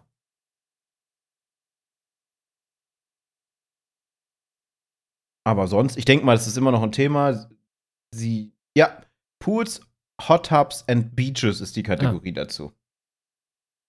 Ja, im Grunde genommen, ja, ich sag immer, die Leute sollen machen, was sie wollen auf der Plattform. Was man vielleicht aber irgendwann machen sollte, ist eine, eine strikte Trennung, weil das ist definitiv uh, rated. In den USA würde es heißen rated AO, also Adults Only. Content, der halt wirklich eigentlich hinter einer Paywall sitzen müsste. Und eventuell müsste Twitch dann irgendwann vielleicht reagieren und daraus eine, eine kleine Unterplattform machen, wie irgendwie Twitch Adults oder sonst irgendwas. Das klingt um jetzt schon halt sehr, sehr shady, ja. Ja, aber irgendwas muss halt kommen, damit sich Twitch halt da nicht weiter in die Nässe setzt. Ja. Weil es, es, es entwickeln sich immer wieder Skandale daraus. Ich würde es tatsächlich hinter eine richtige hier Altersbeschränkung setzen, wenn dann theoretisch wirklich irgendwann das betriebssystemweite äh, die Altersüberprüfung kommt, von der ich immer neulich erzählt hatte, falls du dich daran erinnern kannst. Ja. Ich habe immer noch nicht recherchiert, ob das tatsächlich quasi legit ist. Das können wir vielleicht jetzt auch noch mal live on the fly machen. Aber was ich gehört habe, war, dass in Windows zumindest mit irgendeinem Update in der Zukunft die Möglichkeit bestehen wird, deinen Personalausweis in irgendeiner Art und Weise zu registrieren und du somit systemweit quasi dein Alter nachweisen kannst. Das betrifft dann auch jede Browser-Altersabfrage, das betrifft Abfragen in irgendwelchen Clients. Ähm, das heißt, theoretisch musst du nie wieder nachweisen, dass du so und so alt bist. Und das bedeutet auch, dass wir theoretisch wenn Kinder dann nicht anfangen, das irgendwie zu umgehen, einen verbesserten Jugendschutz haben. Äh, und dann würde ich mir halt vorstellen, dass Twitch auch auf diese Mechanik zugreift und diesen Bereich hinter eine Age Restriction stellt. So könnte ich mir vorstellen, dass es funktioniert. Denn was wir jetzt gerade noch nicht erwähnt haben, was aber auch ein Problem ist, äh, dass die ganzen Werbepartner, die ja auch sehr viel unter anderem amerikanisch sind, äh, von Twitch als Plattform sich zumindest ein wenig zurückgezogen und zurückgehalten haben, was die Werbeeinnahmen in den Keller geschubst hat. Also der CPM auf Twitch war quasi katastrophal. Und äh, das ist für viele Streamer eben, die den Affiliate- oder Partnerstatus besitzen, auch ein Problem, denn Werbeeinnahmen sind jetzt zwar nicht die wirklich besten Einnahmen, die man über Twitch erzielen kann, aber es sind Einnahmen, für die Viewer nichts tun müssen, beziehungsweise nichts bezahlen müssen. Das ist so auch die einzige mögliche Einnahmequelle, die für den Viewer kostenlos ist. Korrigiere mich, wenn ich da jetzt Mist erzähle, aber ich glaube, das war so. Mir fällt keine andere ein. Außer einen Prime-Sub, aber für den bezahlst du ja so gesehen deinen Amazon Prime. Nee, es ist die einzige Version, äh, die einzige Art und Weise, ähm, wie quasi der, der, der Streamer Einnahmen generiert, ohne dass der User aktiv irgendwas machen muss. Ja. Und Das Einzige, was er nicht deswegen- quasi haben darf, ist ein Adblocker. Und ich sag auch immer, nutzt, nutzt die Dinger. Aber naja. Ja, aber ich meine, an sich ist es ja schön, auch eine Einnahmequelle über Twitch zu haben, die eben nicht direkt aus dem Portemonnaie des jeweiligen Zuschauers bezieht und da dann den, den Werbeeinnahmenswert so in den Keller zu drücken, einfach bloß weil ein paar Creator auf der Plattform der Meinung sind, dass sie jetzt quasi aus ihren ganzen vielleicht leicht pubertierenden Zuschauern die, die Twitch-Money rausdrücken, ist halt schwierig. Ich meine, klar, wenn, wenn du es als Einzelcreator machen kannst, dann okay, mach's halt, wenn du denkst, es ist der richtige Schritt für dich. Es ist aber auch eine sehr egoistische Sicht auf die gesamte Plattform gesehen. Es kann halt ein, im, im Grunde genommen kann ein Dude, gerade wenn es um Werbepartner geht, die so schreckhaft sind wie ein Kaninchen bei einem Jäger, um dann wirklich, finde ich, einen sehr guten bildlichen Vergleich zu ziehen. Äh, die sind halt ganz schnell weg und die meiste Werbung, die man auf Twitch sieht, ist halt äh, von dem Mutterkonzern Amazon, dass du irgendwelche äh, Prime-Serien hast oder äh, jetzt gibt es die, die, die, die, ich habe den Namen vergessen, eine kom komplett neue Ad-Version. Äh, da schiebt sich das Bild nur einmal ganz kurz auf, dann taucht ein Werbebanner auf und dann geht das wieder runter. Äh, dadurch hast du auch die Einnahmen generiert quasi durch den, durch den Zuschauer, dass das kurz sichtbar war. Auf Basis, glaube ich, deines Average Views oder dem, dem Unique, der gerade zu dem Zeitpunkt herrscht. Ich versuche mich da momentan noch einzulesen, wie das Ganze funktioniert. Ähm, sie, sie bieten auch immer mehr Werbetools, Auto-Ads, nutzt eigentlich so gut wie keiner. Also ich kenne niemanden, der das Ding aktiviert hat. Sollte man, finde ich, auch nicht. Das ist das, das Unschönste, was passieren kann. Bist gerade in einer Action-Szene oder in einer Cutscene und dann kickt die Autowerbung. Das sind dann mal mindestens 30 Sekunden bis hin zu drei Minuten. Das ist dann auch ein bisschen unvorteilhaft und äh, könnte dann den Zuschauer auch demotivieren. Ja, angeblich ist dieses Auto-Ad-Tool ja so konfiguriert, dass es dich vorher warnt, von wegen, hey, in so zwei Minuten geht die nächste Werbung an. Möchtest du sie quasi äh, hier snoosen, wie beim Wecker? Möchtest du sie verschieben? Das soll angeblich gehen. Das würde aber auch bedeuten, dass du konstant dein eigenes Dashboard offen haben musst, weil es ist natürlich alles Twitch-seitig browserbasiert. Es gibt da meines Wissens nach keine Einbindung in, sagen wir, OBS oder sonst irgendwas. Vielleicht, ich, ich habe das Tool ja nicht, ich kann darüber nicht sprechen, ich kann da nur spekulieren. Vielleicht gäbe es da auch so eine Art Pop-out-Tool, was man sich dann als Browserquelle irgendwie, als Browser-Doc in OBS reinziehen kann, um das dann darüber zu managen. Wirklich nach einer coolen Lösung klingt es aber nicht, da hast du recht. Das Einzige, was es natürlich bringen würde, wäre, wenn man das auf automatisch stellt, dass man dauerhaft die Pre-Rolls deaktivieren könnte, weil du eben alle, weiß ich nicht, halbe Stunde, Stunde deinen Werbeblock schalten kannst, was eventuell neue Zuschauer, die in den Stream kommen, motiviert, da reinzuschauen, weil sie nicht erst durch eine 10 Sekunden oder wie lange die Werbung manchmal gehen, die Pre-Roll-Werbung, äh, dass sie nicht dadurch geblockt werden und den Content nicht sehen können. Weil das ist tatsächlich frustrierender als alles andere. Du hast irgendwie gelesen, hey, dieser Streamer, den ich nicht kenne, der spielt, keine Ahnung, nehmen wir das Beispiel, weil es gerade so, so viel gespielt wird, der spielt Far Cry 6 oder der spielt New World. Ich interessiere mich für das Spiel, ich würde gern reinschauen.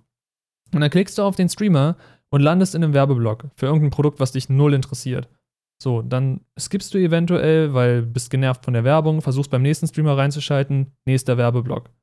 Und dann bist du auch eigentlich schon wieder runter von der Plattform und gehst zu YouTube und äh, schaust dir ein YouTube-Video an. Wo lustigerweise Pre-Rolls komplett akzeptiert sind. Klar, Leute beschweren sich auch darüber, aber ich meine, ich habe noch nie von jemandem gehört, der, weiß nicht, 10 Sekunden YouTube-Video-Werbung gesehen hat vor einem Video und gesagt, oh nee, deswegen gucke ich das Video jetzt nicht. Auch das ist Swappy-Werbung. Ja, Swappy-Werbung macht aggressiv, das stimmt. Vor allem, weil das alles so, weiß nicht, das, das wirkt so wie Influencer auf Wish bestellt. Also ich frage mich, wer diese Marketingkampagne gefahren hat. Ja, sie war wahrscheinlich sehr günstig, weil man hat den Leuten Handys geschickt und gesagt, hier, mach mal, mach mal so ein Video davon, wie du das Ding auspackst und dass du Swappy empfehlst. Äh, empfiehlst. Danke, Deutsch. Jetzt haben wir gerade Werbung für Swappy gemacht, ist auch schön, weil auch negative Werbung ist Werbung. Ja. Aber naja, so, so, so sehr hat uns diese Kacke influenced, um jetzt mal diesen Terminus wieder rauszuholen, dass wir darüber in unserem Podcast reden. Eigentlich war das Marketing dann doch genial. genauso wie diese andere Werbung mit diesem Navigationsgedöns-Dingse. Da gehe ich jetzt nicht genau drauf ein. Ich glaube, ich glaube, ich weiß, welche du meinst. Das, die, die lief aber hauptsächlich auf YouTube, nehme ich an, ne? Das ja, ich habe die nur auf YouTube gesehen, aber ich habe sie immer in Kombination. Erst kommt besagte Smartphone-Reparaturservice, die irgendwie nur iPhones anbieten. Ja. Was ich mitbekommen habe. Und dann Android sind sie so, so 30, kaufst 60. du dir neu. Und dann sind es halt so 30, 60 Euro Preisunterschied für ein refurbischedes Gerät. Das ist ein bisschen, bisschen mau, sagen wir mal so, wie es ist. Ja, ja, sehr mau. Äh, und dann gibt es dann gibt's noch diese, diese andere Werbung mit dem Navigationssystem mit den drei Worten.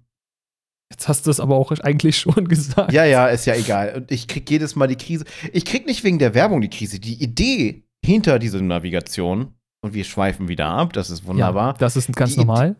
die Idee hinter diesem Navigationssystem finde ich unglaublich interessant. Und wenn es wirklich funktionieren sollte, ich will es irgendwann mal testen, dann ist das wirklich mal genaue Zielbestimmung, wo du hin willst.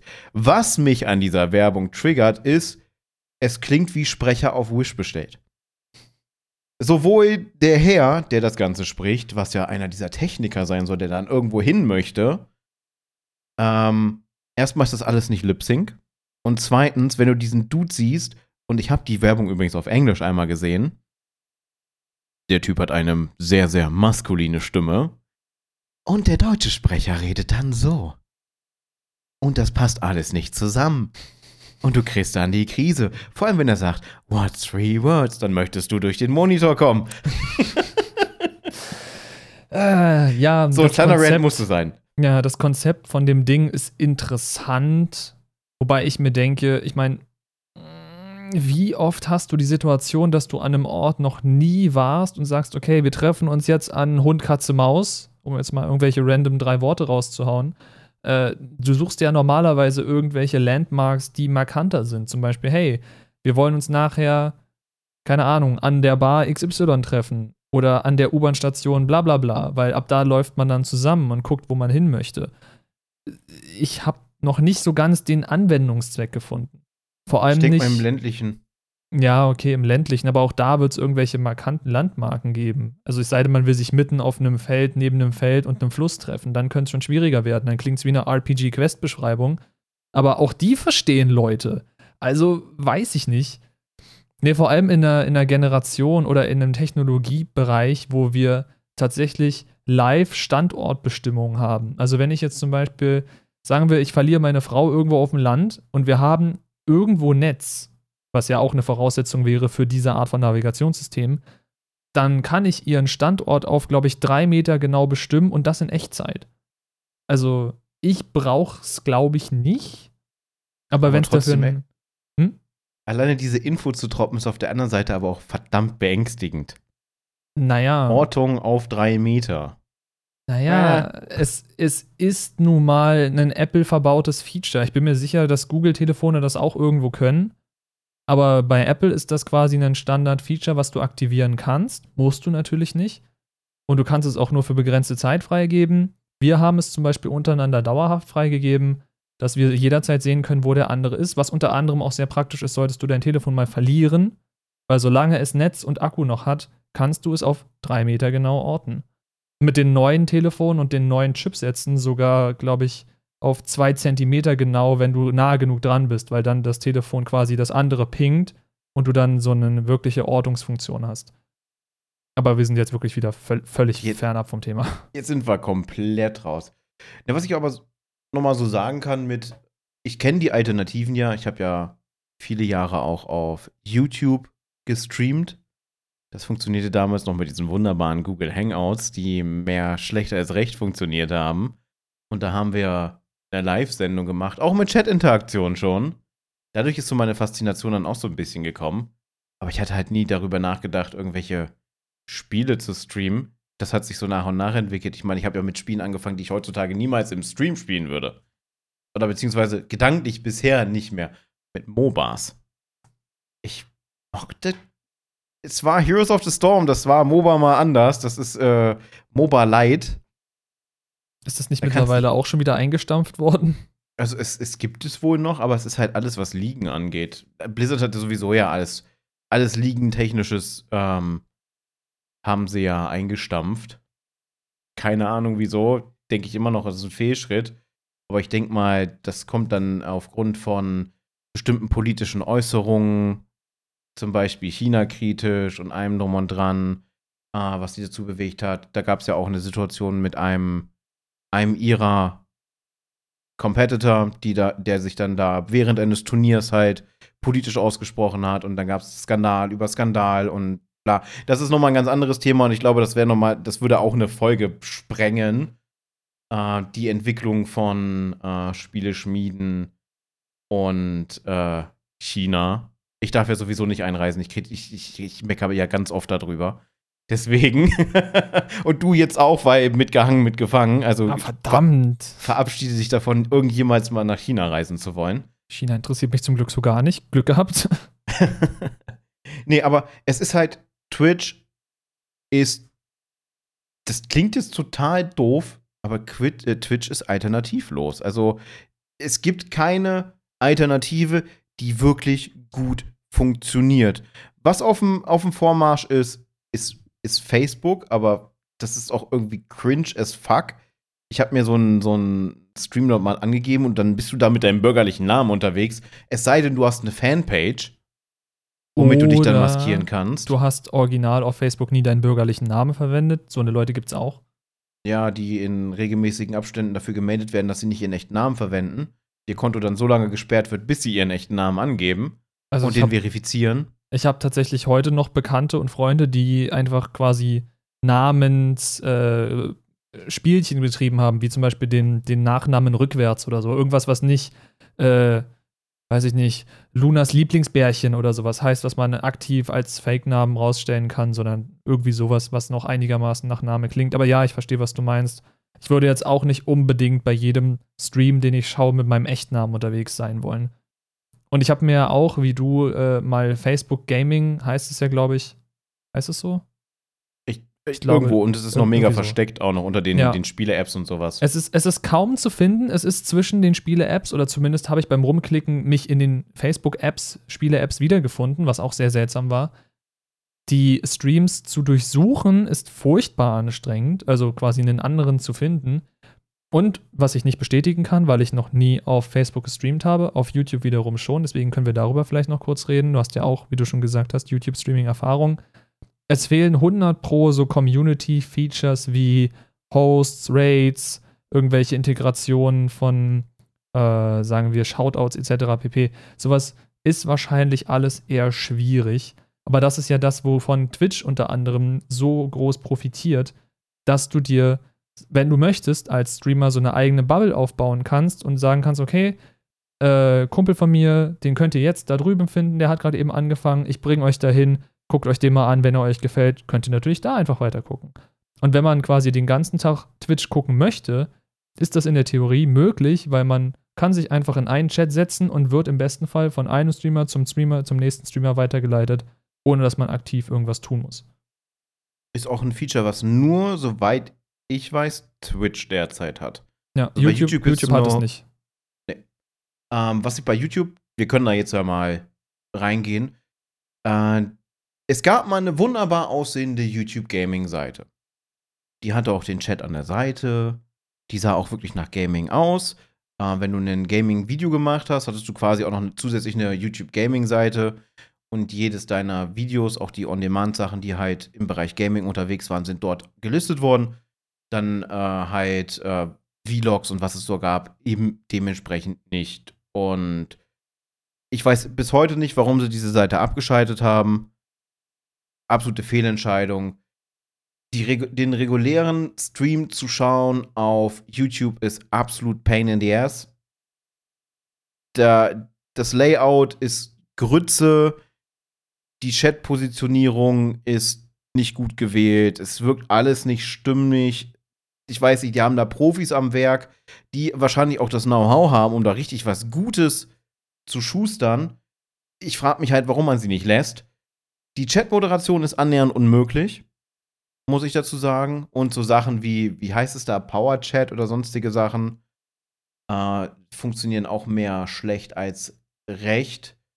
Das Einzige, was cool ist, Die Donation-Funktion meinst du, die Super, Super, Super Chats? Genau, Super Chats. Äh, das Einzige, was ich cool finde, ist die andere Unterteilung der Subs. Die finde ich wesentlich besser strukturiert als das, was wir auf Twitch haben. Ich hatte mit einem anderen Streamer da auch die Diskussion und er hat den tatsächlich denselben Cut wie ich im Hinterkopf gehabt. Wir haben ja auf, auf Twitch jetzt mit den neuen Zahlen auf Deutschland gesehen 3,99 für den T1.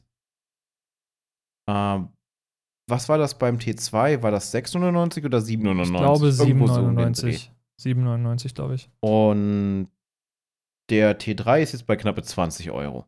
Irgendwie so, ja. Was ich viel zu übertrieben finde. Also T2 finde ich auch schon übertrieben. Also hätte ich die Möglichkeit, meinen Cut zu bestimmen, wäre 99 Cent der T1, 3 bis 4 Euro oder maximal 5 Euro der T2 und der T3 maximal 10 Euro. Aber nicht 25. Nicht? Ich, bin, ich komme aus einer, ich komme aus so einer Altersklasse, die immer noch ab und zu, es ist dumm und es bringt heute nichts mehr, die aber immer noch ab und zu ein bisschen in die D-Mark umrechnen. Und dann tut das doppelt weh, wenn man sich das überlegt.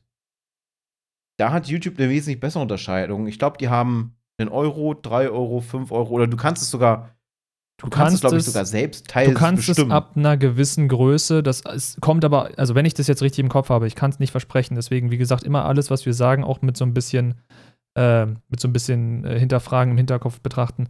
Ähm, ich bin der Meinung, du kannst die Preise selbst bestimmen, beziehungsweise ich bin nicht der Meinung, das weiß ich, weil darüber haben mehrere Creator schon gesprochen. Aber ich glaube, da musst du auch noch mal eine gewisse Größe erreichen, um das freizuschalten. Also du hast ja die, die Member-Funktion, wie es ja auf, auf YouTube heißt. Du hast ja die, quasi die Subs sind ja so gesehen normale Kanal-Follows. Da haben sie sich quasi so ein bisschen für Streaming mit selber ins Knie geschossen, dass sie die Subscriber schon anders benannt hatten. Ähm, aber die Member lassen sich ab einer gewissen Größe dann selber bestimmen. Aber es ist eben nicht die Größe, die du erreichen musst, um monetarisiert zu werden und die Member-Funktion zu haben, sondern, glaube ich, nochmal eine Ecke größer. Wo diese Ecke aber liegt, kann ich jetzt aktuell nicht sagen, das weiß ich nicht. Aber ja, die Funktion an sich ist super cool, weil so kannst du dir halt auch denken, ich habe jetzt, weiß nicht, eine Zuschauermasse von, sagen wir, 300 im Durchschnitt und ich setze meinen Sub, oder mein Sub ist es ja nicht, meinen Memberpreis auf 99 Cent Somit ist die Chance, im Vergleich zumindest zu dem, dem Preiswechsel, den Twitch gemacht hat, wesentlich höher, dass jemand von diesen 300 Menschen beschließt, ach, für 1 Euro kann ich diesen Streamer, diesen YouTuber doch an sich gerne unterstützen. Weil 1 Euro im Monat, finde ich, ist ein Wert, den kann man tatsächlich guten Gewissens, wenn man das, was man da sieht, wirklich, äh, wirklich genießt und das quasi deine Hauptunterhaltung ist, dann kann man das durchaus mal machen. Was, was ich nur nicht weiß. YouTube? Oh ja, was, mach, mach du zuerst. Auf diesen Euro bezogen, was ich halt nicht weiß, da habe ich keine Erfahrung. Bei Twitch ist es klar. Wie ist der Cut bei YouTube? Ich glaube schon, dass der Cut bei YouTube besser in Richtung des Creators ist. Ich glaube minimal besser, aber ich kann es dir auch nicht sagen. Ich bin halt total in der Twitch-Bubble drin, weil das ist für mich so die einzige Plattform und auch die Plattform, auf der ich mich halt mega wohlfühle. Ja, allein schon, weil die Kultur da ganz anders ist als auf YouTube. Also ich habe ja neulich mal ein Experiment gewagt mit einem YouTube-Stream. Boy, oh boy, ich kann es dir nicht empfehlen. Ja, ich habe ja reingeschaut. Erstmal hat es bei mir ähm, Probleme gemacht ohne Ende, dass der Chat nicht laden wollte oder dann, dann war es delayed ohne Ende. Dann, dann, es gab keine Buffer, aber es passte alles hinten und vorne irgendwie nicht. Na, du, ich habe die, die Nachrichten geschrieben und irgendwie hast du mit, mal hast du fünf Sekunden später darauf reagiert, obwohl du quasi sichtlich den Chat gelesen hast. Das sieht man ja bei dir, wenn du den Chat liest. Äh, manchmal kam es dann, obwohl das, das, der Stream lief, dann, dann war kurz quasi Stille und dann gab es einen Satz 20 Sekunden nach vorne oder 20 Sekunden nach hinten, als ob es irgendwie gebuffert hat und dann versucht hat zu resynchronisieren. Ganz merkwürdig. Und was man sagen muss, YouTube ist toxic as fuck. Ja, das war meine Erfahrung mit dem Stream. Da muss ich, das hätte ich jetzt quasi auch gleich noch sagen können. Aber ja, die einzigen fremden Leute, die ich nicht quasi aus meiner Twitch-Bubble mit rübergezogen habe, die reinkamen, haben quasi im ersten Satz sofort mit Beleidigung um sich geworfen. Also es war jetzt nichts, womit ich nicht fertig geworden wäre, weil das ist vielleicht auch noch was, was wir jetzt ein bisschen sehr spät erwähnen, aber was auch, wo man sich bewusst sein muss, dass das passiert, sobald du irgendwie in die Online-Öffentlichkeit trittst und irgendwas produzierst, was andere kritisieren können, dann wird das auch passieren. Du wirst Kritik erhalten in irgendeiner Form und diese Kritik ist meistens nicht sonderlich konstruktiv, sondern eher in irgendeiner beleidigenden Form. Da kommt jemand rein und sagt, du hast ja eine Scheißfrisur oder was spielst du für ein blödes Spiel? Es interessiert mich überhaupt nicht. Wo ich mir dann denke, ja, was machst du dann hier? Dann, dann geh doch einfach wieder. Das von Spike vorhin so schön erwähnte rote X an deinem Browser. Geh doch einfach. Wenn es dich nicht interessiert, dann sei doch wenigstens oder hab so viel Anstand zu sagen, okay, es interessiert mich nicht. Ich mag den Typen vielleicht nicht mal unbedingt. Stimmen stört mich, Spiel stört mich, alles doof hier. Aber dann geh doch einfach. Wenn du keine konstruktive Kritik geben kannst, wie, weiß nicht, dein Mikrofon ist zu leise eingestellt, äh, ich höre nur Rauschen, ich kann dich nicht richtig verstehen. Das ist Kritik, die bringt einen Mehrwert. Dann weiß ich, okay, ich muss mein Mikrofon nachjustieren. Kein Problem, danke für den Hinweis. Oder deine Kamera ist unscharf. Irgendwie so ein, so ein Krams. Aber wenn jemand reinkommt und sagt, mir gefällt deine Nase nicht, dann gefällt ihm meine Nase nicht. Das ist seine Meinung, die kann er gerne haben, aber die muss er mir doch nicht mitteilen. Und das ist die Erfahrung, die habe ich auf YouTube jetzt bei diesem einen einzigen Versuch. Dieser Versuch ging, glaube ich, nur zwei Stunden. Regulär bin ich ja sonst immer so, so vier Stunden vertreten. Gut, man musste sagen, ich war an dem Tag auch sehr heiser, aber ich wollte das Experiment nicht abbrechen, deswegen. Äh, diese zwei Stunden waren eklig zu machen, weil, wie gesagt, keine Moderation im Chat möglich, außer irgendwie über so ein verstecktes Menü Nachrichten zu löschen. Der Chat ist oder der Stream ist allgemein, wenn man ihn auf niedrige Latenz stellt, glaube ich, mindestens 5 Sekunden. Wenn du auf hohe Qualität stellst, bis zu 20 Sekunden von YouTube automatisch delayed. Einfach bloß, weil sie ja jede, jede mögliche Qualitätsoption, die sie bieten, also das Encoding, äh, weil sie das encoden. äh, das, das macht ja Twitch tatsächlich nicht unbedingt für alle. Du kannst ja bei Twitch die Möglichkeit wählen, ich möchte die Qualität nach Quelle gucken. Also du kriegst quasi den, den rohen Livestream direkt so zu dir reingepumpt. Und auch nicht jeder kriegt Encoding, nicht jeder kann die Qualitätsstufe einstellen. Deswegen ging es mal auf YouTube rum und auf TikTok und so weiter.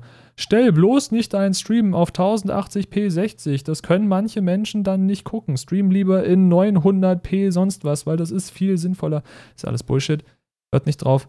Ähm, also natürlich gibt es Menschen, die haben jetzt keine Leitung, um 1080p 60 dauerhaft konstant zu streamen. Äh, aber das ist jetzt an sich auch nicht sonderlich der Rede wert, bin ich der Meinung. Nee, aber YouTube hat das so gesehen da das Problem, dass alles automatisch super delayed ist, weil der Stream verarbeitet werden muss und in die verschiedenen Qualitätsstufen runtergebrochen werden muss. Und was auf YouTube auch ein mega Problem ist oder ein Nachteil, was ist denn die Hauptquelle, über die die meisten Streamer auf Twitch ihre Subs erhalten? Ich würde behaupten, es ist der Prime Sub. So im, im Großen und Ganzen. Und so eine Mechanik wie den Prime Sub gibt es auf YouTube schlichtweg nicht.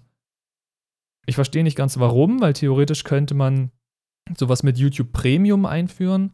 Ist ja immerhin ein Dienst, der kostet, glaube ich, 11 Euro oder so im Monat oder seien es sogar 15, wo du dann YouTube werbefrei schauen kannst. Du kannst irgendwelche YouTube Originals gucken, die hinter Paywalls versteckt sind. Du hast YouTube Music, all so ein Spaß ist jetzt alles nicht so wirklich relevant für mich. Ich habe es gerade probeweise, weil es mir irgendwie geschenkt wurde oder so. Ist ganz cool, YouTube-Videos ohne Werbung gucken zu können, ja. Aber da könnte man ja eine gratis Membership irgendwie mit einbauen, um das Ganze ein bisschen attraktiver zu machen auf YouTube-Seiten. Aber ich glaube, solange wir sowas nicht haben, wird sich auch im YouTube-Streaming nicht sonderlich viel tun, was zumindest diese, diese Member-Geschichten angeht. Und es gibt noch keine Gifted Members, also geschenkte Memberships, was ja Twitch auch seit Jahren hat. Das ist ja, die, die, die Gifted Subs sind ja auch noch, sind tatsächlich, wenn ich das so mitkriege, vielleicht habe ich da auch einen sehr ein, eingeschränkten Bereich in meiner Bubble, sind auch weiterhin ein, ein leidiges Streitthema tatsächlich. Für den, für den Zuschauer sind diese äh, Gifted Subs Gold wert. Muss man einfach so sagen. Ne? Du, du kriegst einen Sub geschenkt, muss selber dafür nichts ausgeben. Aus finanzieller Sicht ist der Gifted Sub für einen Creator aber eher so, ja, Das Geld hättest du auch in hier Name für Donation einfügen können. Theoretisch gesehen ja. Also ich, ich, ich freue mich über Gifted Subs nicht, dass das jetzt falsch rüberkommt und äh, geierig wirkt mit nutzt lieber die Third-Party-Dienste oder sonst irgendwas. Es geht jetzt nur rein um den, den logischen finanziellen Aspekt. Weil darum dreht sich halt immer vieles. Ist, Streaming ist ein Business. In ganz vielen Bereichen ist es ein Business und man sollte es auch so aufs Grobe betrachten, wenn man nicht gerade selber live ist. Das ist für mich so dieser Abschaltpunkt. Ne? Ich bin live, das Business, der Business-Gedanke ist weg, ich genieße einfach diese vier Stunden, die ich da habe. Unterm Strich bleibt es aber natürlich so. Und da sind die Gifted Subs von, von Amazon, äh, beziehungsweise ähm, Twitch, ist das ein unglaublich guter Schachzug. Sie geben die Möglichkeit, dass ein User einen Sub verschenken kann und sie kriegen davon die Hälfte. Ohne Wenn und Aber. Twitch kassiert davon die Hälfte. Die andere Hälfte, jetzt natürlich mit, mit diesem Cut, der demnächst kommt. Ab, ab nächsten Monat geht, glaube ich, die, die Ausgleichszahlung um 25% runter. Das ist auch noch mal so ein extra Thema, über das wir reden könnten. Die, die Sub-Umstellung und was könnte das bedeuten und welche Auswirkungen hat das. Also ich habe es bei einigen Creatoren schon mitgekriegt, dass die, die das jetzt halt seit vielen, vielen Jahren Vollzeit machen, haben diesen, diesen versprochenen Anstieg von 30 Prozent halt noch nicht mitbekommen oder auch nur Ansatz von gesehen. Weil der Mensch ist einfach nicht gewillt, das dann auszugeben, auch nicht, wenn es ein Euro günstiger ist. Wenn er nicht will, will er nicht. Und da sind jetzt tatsächlich viele dabei. Also ich habe es von, meine Bubble ist jetzt nicht sonderlich groß, von sieben Leuten mitbekommen, dass die sich äh, wieder dran gesetzt haben und Bewerbungen schreiben weil sie spätestens in einem Jahr sagen, diese 30 Prozent, die mir wegfallen, wenn die 30 Prozent mehr Subs nicht dazukommen, die fehlen mir und ich kann das Ganze so nicht mehr finanzieren. Das ist auch nochmal dann ein gesondertes Thema. Also, aus jemandem eine Freude zu machen, sind die Gifted Subs super. Um bestimmte Subgoals zu erreichen, um Emote-Slots freizuschalten, sind sie Gold wert für den Streamer. Finanzielle Sicht ist es geteilte Meinung, so 50-50, genauso wie der Cut ist. Ja, also ich würde auch sagen, wenn mir jetzt, ich meine, ich bin ja voll berufstätig und mache Streaming nebenbei als Hobby. Ich habe da ja auch noch keinerlei Einnahmequelle in irgendeiner Form. Äh, wenn mir 30% meines monatlichen Bruttoeinkommens wegfallen würden, dann müsste ich wahrscheinlich im aktuellen Stand, so wie mein Lebensstandard geworden ist, auch gucken, dass ich irgendwie entweder an mehr Geld rankomme oder den Beruf wechseln muss. Weil 30% des Bruttoeinkommens sind schon eine ganz schöne Ecke Geld. Da kann das ich durchaus verstehen, dass dann Leute sich umschauen und sich denken, verdammt, meine, meine Lebensgrundlage lässt sich so nicht mehr sichern, zumindest nicht in dem Stand, den ich mir jetzt quasi angewöhnt habe. Klar, mit weniger Geld kann man immer irgendwie umgehen, es sei denn, man kommt unter die Existenzgrenze. Aber man will ja auch nicht unbedingt, wenn es die Möglichkeit gibt, irgendwas anderes zu machen, will man sich ja auch nicht zwingend einschränken.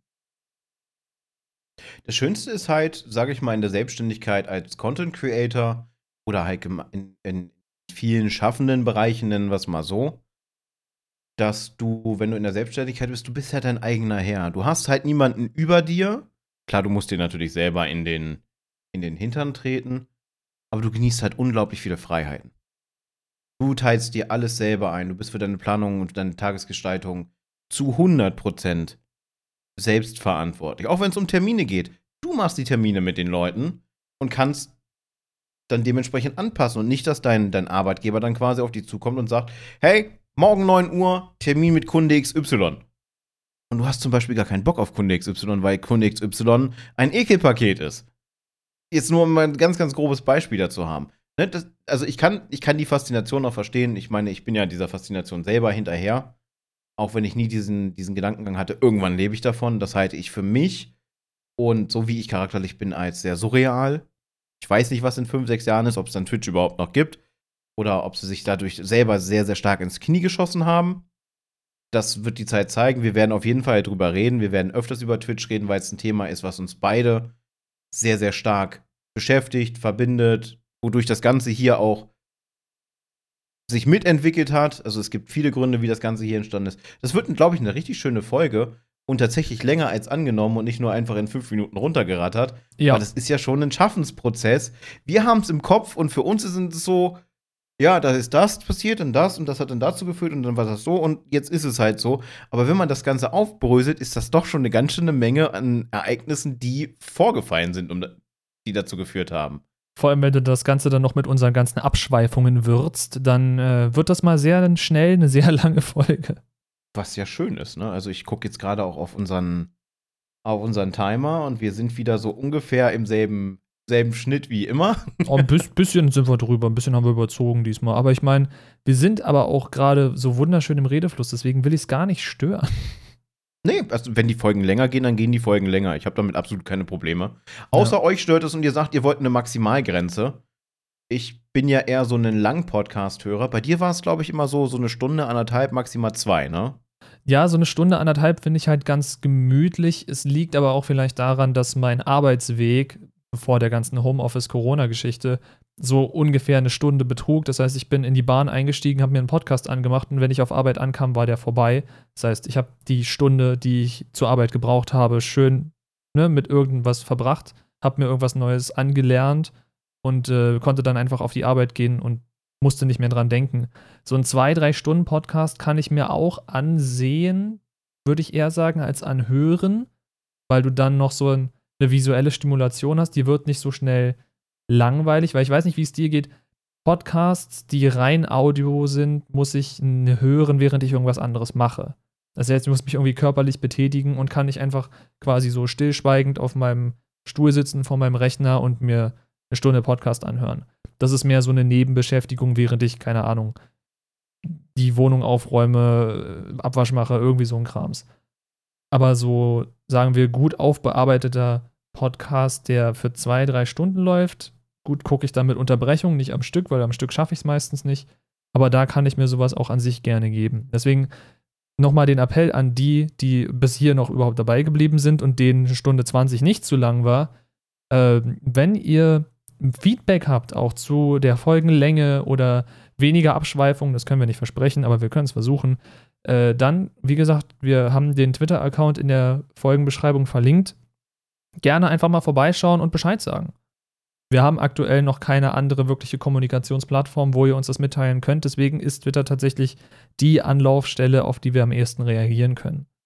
Wir können natürlich auch irgendwie gucken, falls es so eine Online-Dienste gibt, dass wir irgendwo einen äh, Feedback-Bogen oder sowas einrichten, vielleicht als Google-Umfrage oder so, aber da müsste man schauen. Also Kommunikationsplattform ist Twitter und wenn ihr Feedback, Anregungen etc. pp habt, kommt gerne auf uns zu. Wir versuchen so viel wie möglich davon umzusetzen. Ja, vor allem, das ist dann auch schön, wenn, wenn man quasi, ne, dieses Mitgestalten, das mag ich ja auch. Das, das ist auch wieder so ein, so ein Punkt bei den, bei den Streams. Das bist nicht nur, nicht nur du, der da irgendwas gestaltet, sondern es heißt ja, diese, dieses Einflussnehmen, das passiert ja in beide Richtungen. Es ist ja nicht nur, dass du auf deine Zuschauer Einfluss nimmst, sondern bewusst und, oder unbewusst nehmen ja die, deine Zuschauer auch Einfluss auf dich auf Basis von Diskussionen, Austausch von Meinungen, Austausch von, von Weltanschauungen und so weiter und so fort.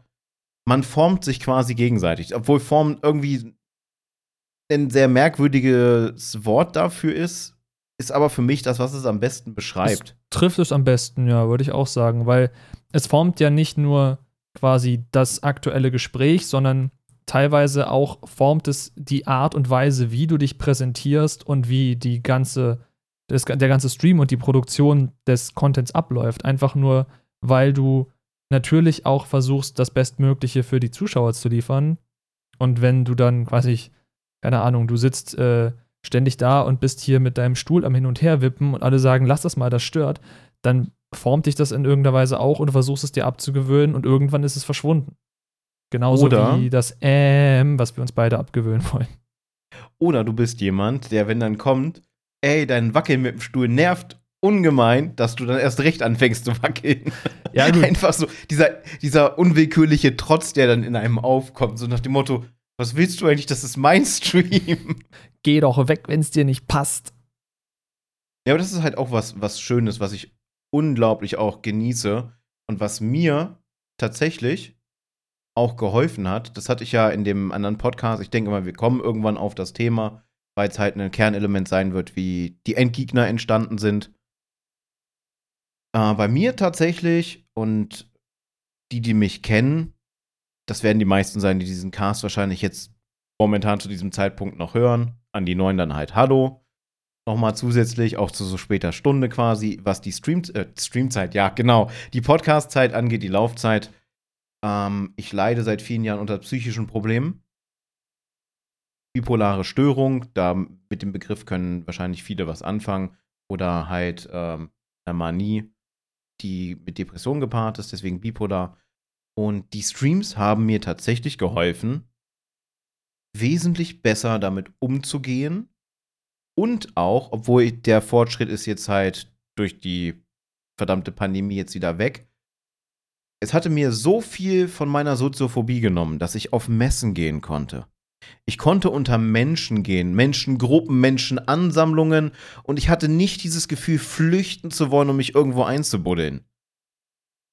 Und tatsächlich habe ich das den Leuten im Stream zu verdanken. Sowohl meinem unglaublich lieben Mod-Team, die mich auf jedem Weg unterstützen, als natürlich aber auch die Zuschauer, die dann auf mich zugekommen sind und mir einfach dieses Gefühl gegeben haben, ich bin willkommen und nicht einfach irgendein random Dude, der äh, merkwürdig rüberkommt, weil er Angst vor anderen Menschen hat.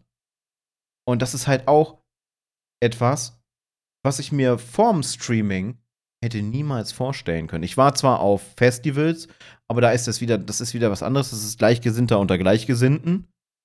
Das ist nochmal was anderes als eine, eine Convention, wo dann halt du verschiedenste Strömungen, verschiedenster äh, Ausrichtungen und allem drum und dran hast. Das ist nochmal eine ganz andere Welt. Und ja, das hat mir das Streamen ermöglicht, dass ich wesentlich äh, da offener sein konnte, dass ich diesen Schritt geschafft habe. Ja, gut, das Problem in dem Sinne hatte ich zum Glück nicht. Ich war schon immer so eine sehr offene und auf Menschen zugehende Persönlichkeit, was manchen teilweise dann auch wieder zu viel wurde. äh, ja, vielleicht mag ich es auch tatsächlich einfach das Zentrum der äh, Aufmerksamkeit zu sein und wollte deswegen mit dem Stream anfangen. Jetzt fangen wir hier an, die tiefen psychologischen Begründungen und Bedeutungen auszugraben. Äh, nein, aber was ich sagen muss, was mir das Streaming gebracht hat, ist äh, tolle neue Freundschaften auf jeden Fall. Hallo. Also ich hatte unter anderem zum Beispiel, ja. Nee, äh, was, was ich feststellen muss, ich habe tatsächlich mit meine besten Freundschaften aus irgendwelchen Internetbegegnungen und das ist irgendwie seltsam. Ich habe damals vor Ewigkeiten, ich weiß gar nicht, ob ich die Story hier schon erzählt habe, vor Ewigkeiten in, in einem GTA Online Spätabendspielrunden, das ist, war eine komische Wortformulierung, ihr könnt mir hoffentlich folgen. Äh, es war halt sauspät und ich habe quasi, ich hing im GTA Online Voice Chat, fragt mich nicht, warum ich das getan habe äh, und habe mehrere Menschen auf, der, auf dem Server in der Lobby da kennengelernt und mit einer davon bin ich bis heute noch befreundet. Das ist, also wenn wir darüber überlegen, GTA Online kam 2013 raus, wir haben jetzt 2021. Ich bin mit der Dame immer noch befreundet habe mich sogar schon zweimal RL mit ihr getroffen. Ist halt ein Problem, die Dame lebt nicht in meiner Stadt, deswegen ist immer so ein bisschen so das Problem mit diesen Online-Bekanntschaften, die dann zu sehr guten Freunden werden. Die wohnen immer so quer in ganz Deutschland verteilt. Wenn man das Glück hat, dass sie überhaupt in Deutschland wohnen, das kommt auch noch dazu. Ja, aber deswegen muss ich sagen, also, wenn mir das Stream eins gebracht hat, dann einerseits ein bisschen noch selbstbewusster zu werden. Wir müssen aufpassen, dass es nicht zu viel wird, nicht, dass ich hier irgendwann so mit stolz geschwellter Brust sitze. Äh, aber was es mir auch geholfen hat, ist freier zu sprechen. Also, ich glaube, dieses Sprachtraining und dieses aus dem Nichts für Ewigkeiten erzählen ist so ein, so ein Trade, den nimmt man einfach auf, zwangsweise, wenn man mit dem Streaming anfängt. Oder zumindest je länger man bei dem Streaming dabei bleibt. Weil das ist ja quasi das, was du jetzt dann als dein Aus Alleinstellungsmerkmal vermarkten kannst oder musst. Du redest mit der Lehre im, im schlimmsten Fall. Und wenn du das nicht kannst, dann wird auch keiner dauerhaft in den Stream reinschauen, weil was ist unansprechender als jemand, der, weiß nicht, in seiner Ecke sitzt, einen Bildschirm anguckt, den du eventuell nicht siehst und äh, nicht mit dir interagiert. Denn das ist es ja, was Livestreams so interessant und ansprechend macht, diese Live-Interaktion. Der Live-Austausch, ja. ja. Also bei mir ist es das Witzige, wie sehr sich das bei mir verändert hat. Ich war als, als Kind, Anekdoten aus der Kindheit mit Spike, war ich eine absolute Quasi-Strippe. Ich habe damit Geld verdient, die Klappe zu halten. Ich habe von einem, von einem Freund, von einem guten Bekannten, das ist jetzt, das klingt jetzt komplett abstrus. Ich habe jemanden auf dem, einen Kumpel auf dem Spielplatz kennengelernt und äh, war dann öfters bei dem zu Hause. Dadurch ist auch meine Faszination fürs PC-Gaming immer größer geworden. Weil der Vater hat in einem Computerladen gearbeitet, war vorher Programmierer und äh, wir haben dann halt öfters zusammen gezockt. Der lebt leider nicht mehr, was sehr traurig ist. Aber sein, sein bester Kumpel, der mit ihm auch in diesem Computerladen gelabert hat, war, äh, gearbeitet hat, war von mir mega genervt, weil ich konnte reden ohne Kum äh, Punkt und Komma. Und das auch ohne Pause. Und das über längere Zeit, als ob ich gar nicht Luft holen muss. Mit einer höheren Sprachfrequenz als jetzt. Also ich habe noch schneller gesprochen. Und ich habe damit Geld verdient, dass ich für fünf Minuten die Klappe gehalten habe und habe dafür 20 Mark bekommen. Ihr könnt euch also vorstellen, dass ich immer wieder versucht habe, ihm so auf den Keks zu gehen, dass er gesagt hat, wenn ich so und so viel, so, so lange die Klappe halte, dass ich dafür Geld kriege. Das hat sich irgendwann massiv geändert und wenn man diejenigen von euch, die mich schon lange verfolgen und die allerersten Streams auch kennen, die würden mich heutzutage gar nicht wiedererkennen, wenn sie nach langer Zeit mal wieder reinschauen, weil ich war ein absoluter Miesepeter, der kaum ein Wort gesagt hat und äh, noch mehr geschaut hat, als ob er jemanden das Gesicht nach innen poolt, als das heute der Fall ist. Heute sehe ich eher aus wie so ein, wie so ein Moppel, der einfach gute Laune hat und sich ab und zu über Sachen aufregt. Ein Moppel, der einfach gute Laune hat. Ich bin halt übergewichtig, das ist halt so. Ah, schönes Bild, schönes Bild. Nee, was ich äh, so an Anekdoten aus der Kindheit oder sagen wir Schulzeit erzählen kann, was jetzt wieder komplett gegensprüchlich läuft zu dem, was ich gerade eben erzählt habe, äh, ich bin an sich gerne unter Menschen. Das war ja das Thema, was wir vorhin hatten. Ne? Ich gehe gerne auf Menschen zu, ich rede gerne mit Menschen, auch Menschen, die ich nicht kenne. Was ich aber früher nie konnte, war reden vor größeren Mengen oder allgemein irgendwelche Arten von Auftritten vor größeren Menschenmassen und sei es, dass einfach nur zehn Leute vor mir stehen und ich muss jetzt irgendwas erzählen.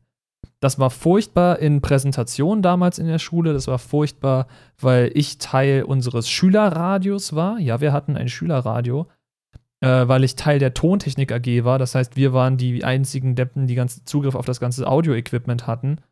Und äh, deswegen hatten wir logischerweise auch Zugriff auf Mikrofone. Und es war theoretisch irgendwann mal der Plan, dass dieses Schulradio auch so schulinterne Nachrichten ausgibt. Also ich meine, wir hatten einerseits diese klassischen Schullautsprecher, die irgendwo an der Decke hängen oder so, die Durchsagen machen konnten.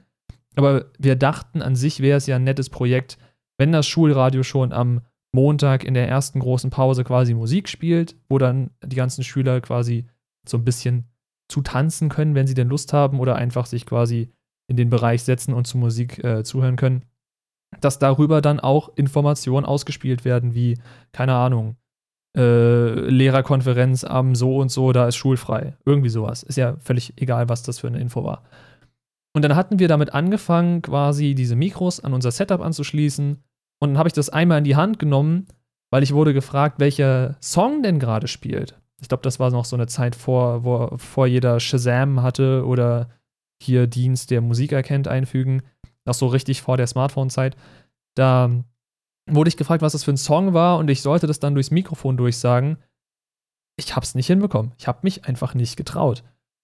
Und daran wollte ich dann stark arbeiten, weswegen ich in meiner Zeit, als ich äh, dann quasi auf der Oberschule äh, im Deutsch-Leistungskurs war, ja, ich, ich, war im Deutsch-Leistungskurs, man merkt es mir eventuell nicht an, aber ich habe das theoretisch mal alles gelernt, wie Sprache funktioniert und so. Oder zumindest, wie man vernünftig reden sollte. Äh, da war ich dann an einem Projekt beteiligt, was manche von euch vielleicht unter Poetry Slam kennen. Sprich, man schreibt einen Text oder mehrere Texte im besten Fall und trägt die dann in gesammelter Gruppe vor, meist vor Publikum. Und das Publikum entscheidet dann quasi so wie in so einer K.O.-Runde, welcher Text denn jetzt der beste war. Und die Leute kommen dann dementsprechend weiter, müssen den neuen Text vortragen, den neuen Text, bis irgendwann der Gewinner gekürt ist. Und ich habe festgestellt, dass mir erstens Schreiben sehr viel Spaß macht, was mittlerweile auch nicht mehr so der Fall ist, aber zu dem Zeitpunkt war es so. Und damit konnte ich irgendwie, weil ich einen festen Text hatte, den ich vortragen konnte, den ich einstudiert habe, konnte ich so ein bisschen diese Phobie vor Massen zu sprechen überwinden. Einfach vielleicht, weil ich diesen Komfort hatte, dass ich genau wusste, was ich zu sagen habe, wie ich es zu betonen habe, weil ich es ja vor Wochen lang geübt habe. Und als ich damit dann so ein bisschen, sagen wir mal, konform war, habe ich angefangen, in die äh, Theater AG zu gehen, die wir damals äh, auf dem Gymnasium hatten. Das heißt, ich habe dann auch so Laientheater gespielt in unserer Schule, was natürlich auch nochmal Auftritt vor einer Menge war. Gut, die Menge hat man da nicht so gesehen, weil es war dunkel, weil wie Theater meist so sind, man kriegt als Schauspieler das Licht ins Gesicht gedrückt, so wie wir jetzt gerade. Wir sitzen ja hier auch so vor richtig fetten Scheinwerfern quasi, damit wir gut ausgeleuchtet sind. Und äh, die Menge hat man nicht gesehen, aber man hat sie halt gehört und du wusstest, dass sie da war. Und diese Übungen haben es, glaube ich, geschafft, dass als es dann hieß, yo, du machst jetzt oder du willst jetzt anfangen mit Streaming, du willst jetzt anfangen mit Podcasting, dass ich keine Probleme mehr großartig hatte, mir ein Mikro zu nehmen und da irgendwelchen Kram reinzuerzählen. Weil das ist das, was du auch relativ schnell lernst. Du redest und redest und sei es noch so belanglos, du versuchst diese Stille zu killen. Denn ich finde, es gibt selten was Unangenehmeres, als wie gesagt, dieser, dieser Stille zu lauschen, während derjenige, den du da gerade schaust oder zuhörst, einfach still ist. Gibt, Und das wäre lustig, wenn wir jetzt damit die Folge beendet hätten, so wenn es einfach still ist. Zack, aus. Ja, wäre aber auch ein bisschen unfair, ne? Das ist halt wie die meisten Sätzen Ende, äh, die meisten Sätze enden mit Kartoffel. Und solche Ja. Sachen. Aber es wäre ein lustiges Äh. Stilelement gewesen. Ja. Ja, das stimmt. Aber wir sind ja nicht lustig. Oder? Ja, man weiß es nicht. nee, also ich. Ja, reden unter der mit Massen immer noch Probleme. Also ich glaube, im Real Life wäre das für mich immer noch ein Problem. So hast du ja die Mattscheibe quasi dazwischen. Ja, du bist ja nicht physisch vor Ort, denn du, du sitzt ja nicht jedem, jedem Zuschauer quasi auf dem Schoß, wenn du so willst. Das wäre ein bisschen merkwürdig, wenn du da auf einmal 100 Zuschauer hast und du sitzt 100 Leuten gleichzeitig auf dem Schoß. Lassen wir das, komische Gedankenspiele. Ähm, ich glaube, da hätte ich dann immer noch Probleme mit. Ich habe ja schon, ich habe Bühnenerfahrung, sowohl in der Musik als auch tatsächlich äh, durch das Streaming. Ich war einmal auf der Bühne auf der Gamescom, kurz nachdem ich Partner geworden bin und habe dort bei den Glitch Games mitgemacht. Hat mega viel Spaß gemacht mit meinem Teampartner Drakon. Haben auch gut was gerissen, also war war wirklich war wirklich cool. Das das ging komischerweise, weil ich da in den ja, kann man das so nennen, in den Streamer-Modus gewechselt bin, in dem Moment, wo es auf die Bühne ging und ich das Headset aufgesetzt Denk- habe? Denke schon, ja. Quasi, du bist dann in dem Modus, den du kennst vom Streaming her. Ob da jetzt quasi Leute sind oder nicht, ist erstmal wurscht. Naja, war, zudem, es war ja halt Moderation von Dritten, ne? Hm. Äh, Hauke Gerdes war ja einer der Moderatoren dort. Da war ich ein bisschen, bisschen stolz drauf, dass ich damit auf der Bühne stand. Weil was Pen and Paper angeht, äh, doch schon ein richtig cooler Dude. Und äh, das war schon, das war schon aufregend auf jeden Fall. Oder halt äh, zu Gast zu sein zu verschiedensten Themen, sei es einfach nur wegen Zocken oder äh, politischen Themen tatsächlich. Thema Rundfunklizenz war ja mal ganz, ganz groß. Es hat sich ja vieles erledigt. Äh, kann man auch irgendwann mal noch mal so so so einen kurzen Mashup machen, was die Meinung angeht, ist jetzt Streaming Rundfunk oder nicht. Ich habe da eine ziemlich klare Meinung und die kann ich so schon mal sagen, aber man kann das ja später noch mal genauer aufdröseln. Für mich ist es kein Rundfunk. Ob man das jetzt, weil zum Rundfunk gehört einfach wesentlich mehr. Aber da können wir auch mal irgendwann mal drüber sprechen. Das ist ein eigentlich ganz spannendes Thema, was das äh, aus meiner Sicht zumindest auch groß unterscheidet. Weil wir sind Einzelunterhalter. Wir haben keine Redaktion oder sonst irgendwas. Ja, aber das, das sowas ist dann halt schon spannend, wenn das, wenn das dann darauf aufbaut. Oder ähm, vielleicht kann das Streaming einem auch Träume erfüllen, die tatsächlich nichts mit dem Streaming zu tun haben. Weil, wie du schon sagtest, das freie Reden, die Stimme. Die Stimme ist im Grunde genommen für jeden Streamer das Kapital. Der kann noch so gut aussehen und er kann auch guten Skill haben. Passt jemanden aber die Stimme nicht, dann ist das alles obsolet. Ne, du kannst der Person dann halt nicht zuschauen, weil dich die Stimme stört. Das muss noch nicht mal als böse gemeint sein. Die Geschmäcker sind halt verschieden. Und es kann noch jemand noch so toll sein und so super drauf sein. Er hat aber dann eine Frequenz zum Beispiel, die dir Unbehagen be äh, bereitet und dann, dann machst du aus. Und ich finde es halt sehr cool, dass man immer mehr Creator, klar, das ist so ein, so ein, so ein zweischneidiges Schwert. Ich finde es aber zum Beispiel cool, wenn man bekannte Stimmen wie zum Beispiel Gronk in Videospielen hört. Deponia hast du ja, vor, hast du ja vorhin auch nochmal angesprochen. Und ähm, ich fand das klasse, dass seine Stimme da als Charakter zu hören war. Und das ist auch von mir immer noch so ein kleiner Traum. Vielleicht erfüllt er sich irgendwann, vielleicht auch nicht aber träumen darf man. Ich habe immer noch Angebote von kleinen Kurzgeschichten. Ich warte immer nur noch darauf, dass die Kurzgeschichten fertig sind. Und dann muss ich es nur schaffen, drei Worte gerade hintereinander zu bekommen, ohne zu nuscheln oder den Faden zu verlieren. Ja, ja. Nee, also was du, was du mit Gronk meinst oder generell Content Creator, die dann aufgrund wahrscheinlich ihrer Popularität äh, Sprecherrollen kriegen für Film, Fernsehen, Spiele, da bin ich so ein bisschen zwiegespalten. Es gibt sehr viele Menschen, denen ich das zutrauen würde, allein weil die Stimmfarbe sehr interessant ist. Bei Gronk muss ich nur sagen, und da kann ich jetzt wahrscheinlich äh, da mit mir meiner Meinung oder meiner Auffassung mein eigenes Grab schaufeln für alle, von allen Gronk-Fans. Ähm, Gronk klingt immer wie Gronk. Das wird er in meinem Kopf nie loswerden. Das heißt, ein Goon in Deponia klingt wie Gronk. Ein äh, Kingpin aus dem Spider-Verse-Film klingt wie Gronk. Der klingt nicht wie ein Kingpin, sondern es ist halt Gronk, der den Kingpin spricht. Und da weiß ich nicht, ob ich unbedingt äh, Influencer, Streamer, Content Creator, wie auch immer, ob ich die aktiv in hochkarätigen Filmen als Sprecher haben möchte oder ob ich da lieber dann sage, ja, dann nimm doch den ausgebildeten, trainierten Synchronsprecher, der dafür eben trainiert hat, der da eine Ausbildung zu gemacht hat und nicht einfach bloß eine nette Klangfarbe in seiner Stimme hat. Ich mag Gronks Stimme sehr gerne, ist ein unglaublich sympathischer Typ. Aber er ist eben kein trainierter, ausgebildeter Synchronsprecher. Und ich meine, den Berufszweig gibt es nicht ohne Grund. Synchronsprechen ist ein sehr anstrengendes Handwerk und äh, erfordert auch sehr viel an Training und Bewusstsein der eigenen Stimme und wie man sie einsetzt. Obwohl ich glaube, dass er mittlerweile da in der Richtung sehr, sehr viel gemacht hat, auch aufgrund seiner Erfahrungen mit den Spielen. Man muss aber jetzt gerade im Bereich Grun sagen, dass Grun, er sieht halt einfach auch aus wie Gronk. Ja. Das, das, das, das, dann passt das wieder, dann ist es wieder okay. Aber klar, Kingpin ist schon ein bisschen schwierig, weil er klingt halt, wie er klingt und Stimme verstellen ist was unglaublich Schwieriges. Ich habe da einen heiden Respekt vor. Ich höre ja unglaublich gerne Hörbücher und meine Lieblingssprecher sind Dietmar Wunder und David Nathan. Oder wenn man es im ganz tiefen Segment haben möchte, ich komme so tief gar nicht mit der Stimme. Der erste Trick dabei ist nicht nasal zu sprechen, zum Beispiel. Ah, Joachim Kerzel. Der halt einfach klingt, als würde er zum Frühstück 20er Grip Sandpapier mampfen und sich dann noch äh, 10 Liter Whisky hinterherjagen. Also so eine richtig tiefe, kratzige, rauchige Stimme. Rufus Beck, vergiss Rufus Beck nicht. Ja. Oder der von Annemai Kantenreit. Ich glaube, ich, hab, ich hoffe, ihr habt die Band richtig ausgesprochen. Der hat eine unglaublich geile Stimme. Ich mag die Musik nicht, weil es nicht meine Art Musik ist, aber die Stimme, boah.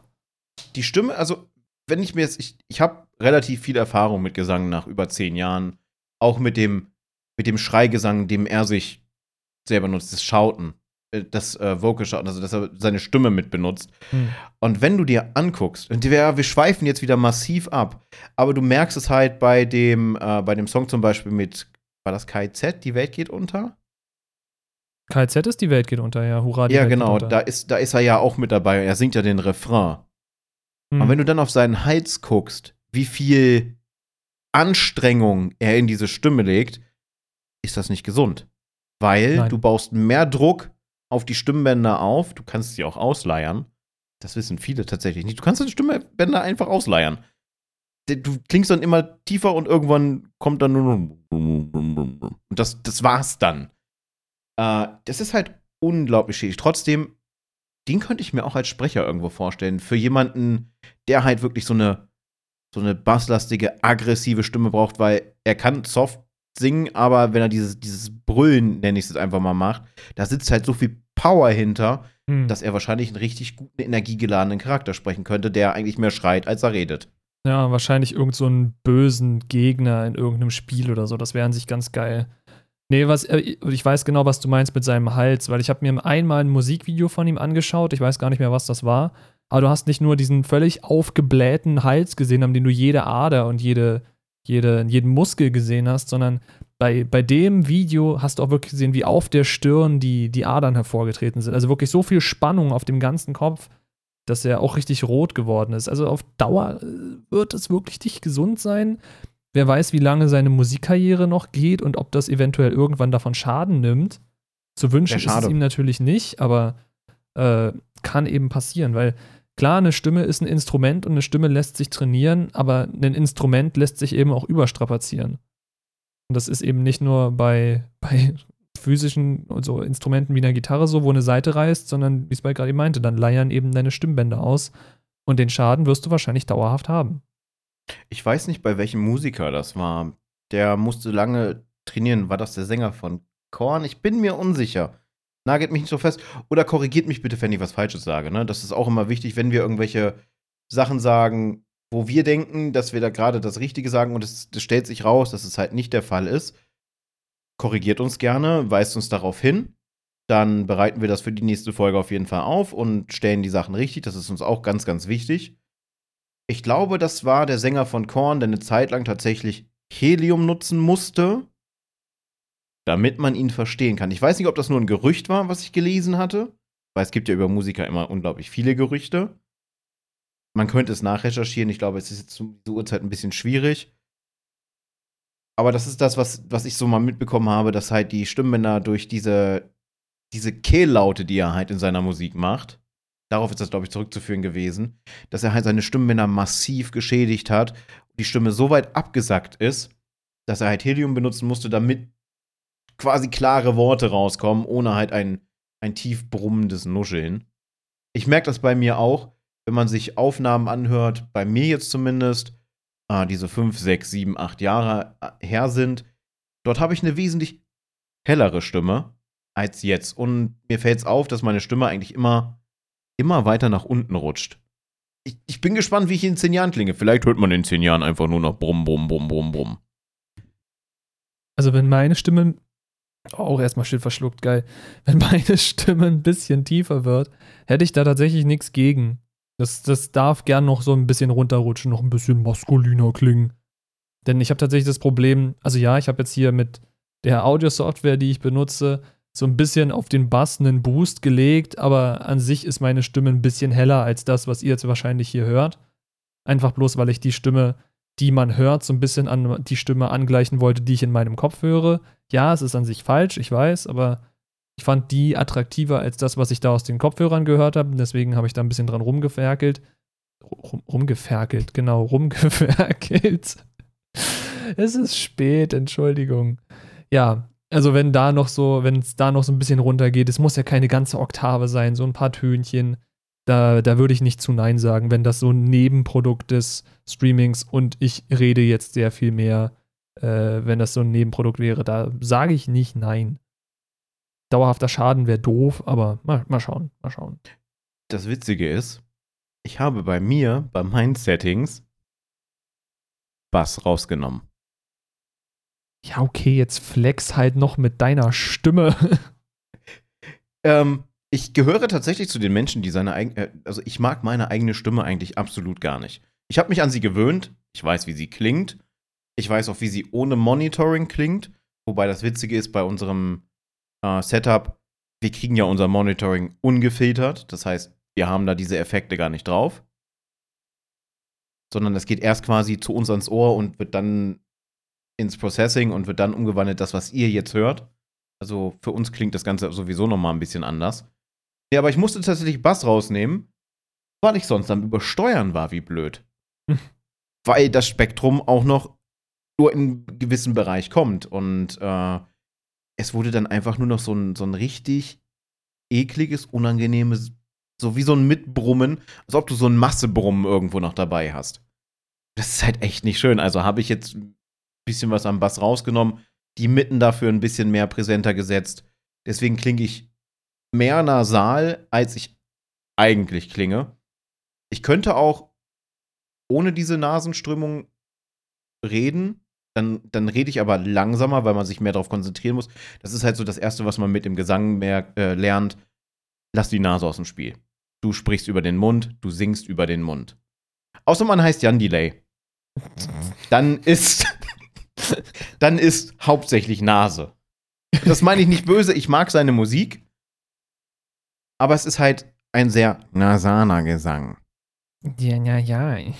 Und äh, wenn ich mich darauf konzentriere, ich weiß nicht, ob man großartig einen Unterschied merkt, weil wegen das Setup ist eingestellt auf eine gewisse Art. Wenn ich mich jetzt konzentriere und ich versuche ohne Nase zu reden, dann klingt das Ganze ungefähr so. Aber ich muss wesentlich langsamer reden, weil sobald ich wieder schneller rede, merkt man, die Stimme geht hoch und die Nase ist wieder da. Okay. Man, also, man wird es wahrscheinlich über Setup nur marginal hören. Ich, ich habe einen Unterschied gehört, so ist es nicht, aber es ist auch, also es, es, klang einerseits ein bisschen monotoner, wahrscheinlich wegen der Anstrengung, darauf zu achten. Äh, andererseits, es, es war halt, ja, es war schon sehr tief. Und da finde ich dann jetzt die äh, höhere Stimmlage tatsächlich angenehmer zum Zuhören, muss ich sagen. Deswegen kann ich verstehen, dass du äh, Bassverstärkung rausgenommen hast. Der Witz ist, mittlerweile rede ich ja, ich rede ja relativ schnell. Ich, ich bremse mich tatsächlich auch im Podcast so ein bisschen, was die Geschwindigkeit angeht. Meine anfänglichen Streams habe ich ungefähr in dieser Geschwindigkeit gesprochen. Ich habe sehr, sehr genau darauf geachtet, was ich sage, wie ich es sage, wie ich die Wortbetonung benutze. Und die erste Frage, die ich ganz oft gestellt bekommen habe, ist: Kommst du aus Hannover? Was? Warum?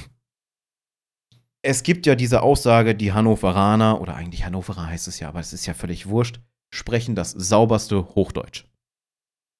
Das sauberste Hochdeutsch und das genaueste Hochdeutsch in ganz Deutschland. Haben dafür einen einzigen ganz großen Nachteil, den ich bei mir festgestellt habe. Ich komme ja ursprünglich aus Hannover. Man übernimmt unglaublich schnell Dialekte. Und du wirst diese Dialekte dann nicht los. Ich, jedes Mal, wenn ich in Leipzig war, es dauert einen Tag, zwei Tage, dann hat mich der gute Hawkeyes Mihawk, hallo an der Stelle, immer darauf hingewiesen, wenn ich dann angefangen habe, Sächsisch zu reden. Und ich habe es selber nicht gemerkt. Ah, wie geil. Und die Leute selber dort haben mich auch nicht für irgendwie einen Touri oder sonst irgendwas gehalten, sondern aufgrund meiner Art, wie ich mit denen gesprochen habe, haben sie dann halt gedacht, ich komme daher, weil sie keinen Unterschied gemerkt haben. Das geht dann über.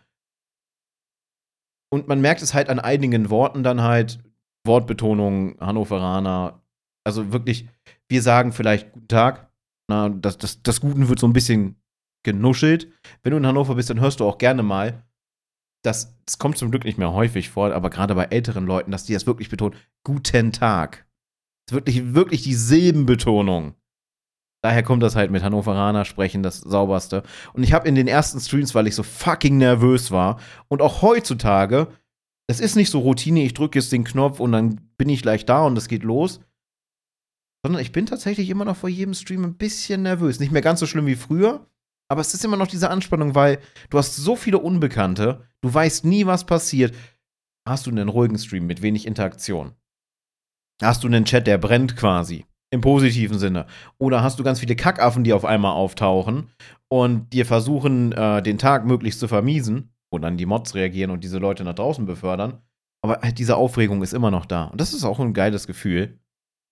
Und um wieder auf die Stimme zurückzukommen, ich würde am liebsten wesentlich mehr damit machen, weil es mir unglaublich viel Spaß macht, mit der Stimme zu arbeiten. Und da ist der Podcast auch noch mal ganz geil, Jetzt bin ich mal hier, der den Monolog führt. ähm, mir hilft, oh, dieses M, mir hilft der Podcast tatsächlich dabei, jetzt auch noch, das habe ich jetzt die letzten Folgen schon gemerkt, einen besseren und saubereren Redefluss zu haben.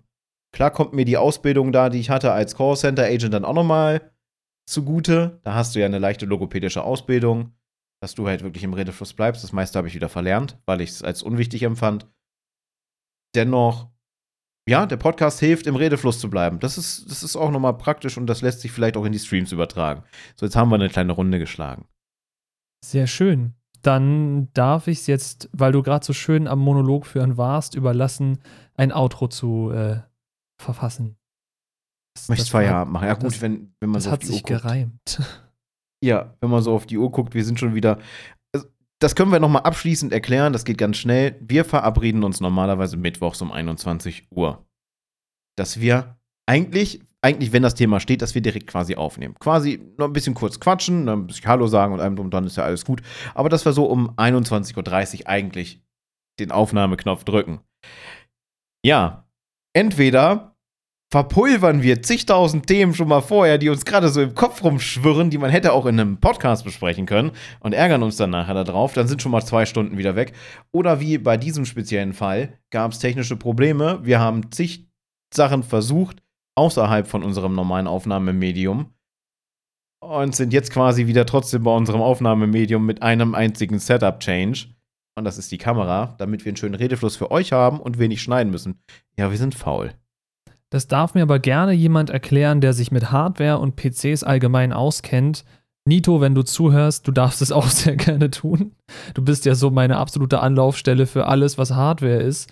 Äh, wir hatten das Problem, dass meine Logitech-Kamera, eine C920 um genau zu sein, dass äh, die es irgendwie geschafft hat, meine, mein Internet auszureizen sodass wir bei Discord ständig Abbrüche hatten. Also ich hatte hier irgendwie Millisekundenanzeigen von so 800, 900 und seitdem wir die Kamera rausgezogen haben, funktioniert alles. Es heißt aber nicht, dass wir jetzt nicht mehr in einem Videotelefonat sind.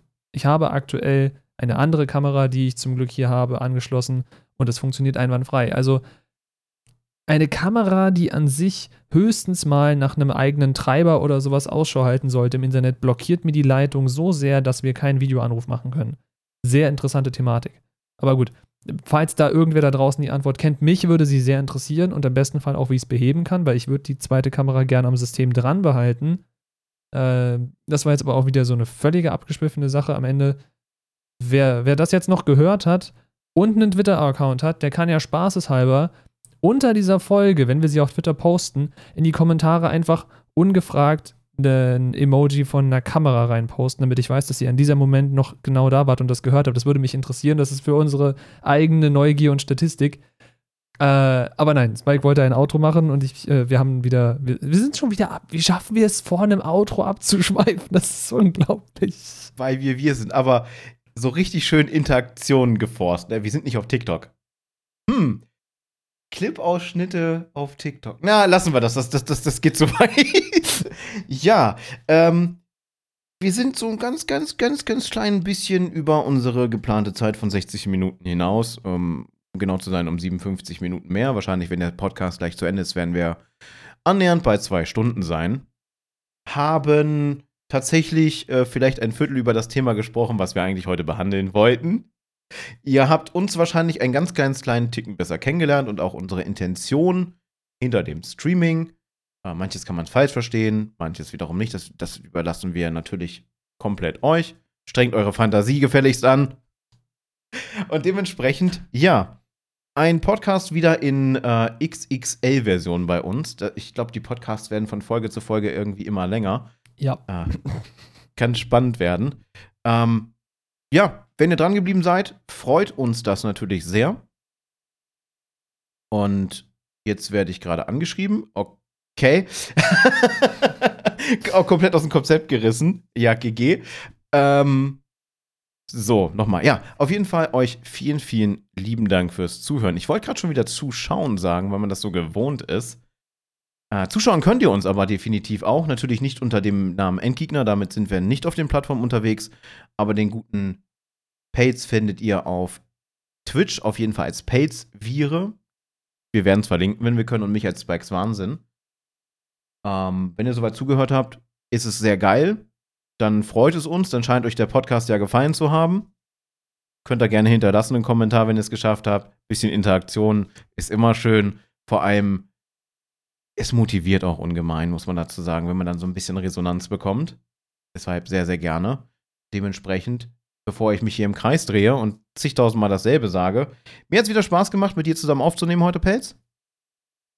Es war sehr, sehr angenehm, das Thema. Vor allem, weil wir so unglaublich viel zu erzählen hatten, was gar nichts mit dem Thema zu tun hatte. Aber es war wieder eine sehr lustige Runde, ja. Ah, ich freue mich schon auf die, auf die nächsten Sachen. Vielleicht habt ihr einen oder anderen Vorschlag, auch den gerne auf Twitter posten und vielleicht ähm, auch auf die Plattform, die es bis dahin vielleicht gibt. Wir wissen es selber noch nicht. Wir gehen an das Ganze noch ein bisschen unstrukturiert dran. Wir wollen erst ein, zwei Sachen fertig haben. Dann können wir uns weitere Sachen überlegen die da hinkommen. Ja, von mir wünsche ich euch noch einen schönen Vormittag, Nachmittag, Abend, wann auch immer ihr den Podcast hört. Wenn es um Spotify geht, ihr kennt das ganze Geraffel, was bei anderen Podcasts auch gesagt wird, mit Bewertung und so weiter und so fort, damit das dann auch weitere mitkriegen. Füttert schön den Algorithmus. Das hilft uns dann auch. Vielleicht kommen wir aus unserer Bubble auch raus. Und ja, jetzt darfst du die abschließenden Worte auch noch sagen. Ich wünsche euch auf jeden Fall noch eine sehr schöne Zeit und bis zum nächsten Podcast auf jeden Fall oder Stream. Ja, da bleibt mir eigentlich nicht mehr so viel zu sagen, außer nochmal von mir. Vielen Dank, dass ihr bis hierhin zugehört habt. Das ist, bereitet uns wirklich eine große Freude. Was Mike schon gemeint hat, äh, am besten, wenn euch das Ganze hier gefällt, dann Folgt uns auf dem Twitter-Kanal, äh, doch, ja, Twitter-Kanal. Äh, das würde uns auch freuen, weil dann kriegt ihr die neuesten Updates mit und könnt mit uns im besten Fall interagieren, was uns unglaublich viel bedeutet, weil das heißt, dass dieses Projekt dann irgendwo auch die Leute erreicht und äh, es quasi nicht nur für uns als eigene Therapie funktioniert, weil das, finde ich, funktioniert auch ganz gut, dass wir so diese kreative Energie, die sich angestaut hat, irgendwie rauslassen können. Das tut uns beiden ganz gut, glaube ich. Äh, ja, und ansonsten bleibt mir nicht so viel zu sagen, außer, wie gesagt, vielen Dank und hoffentlich bis zum nächsten Mal. Bis dann.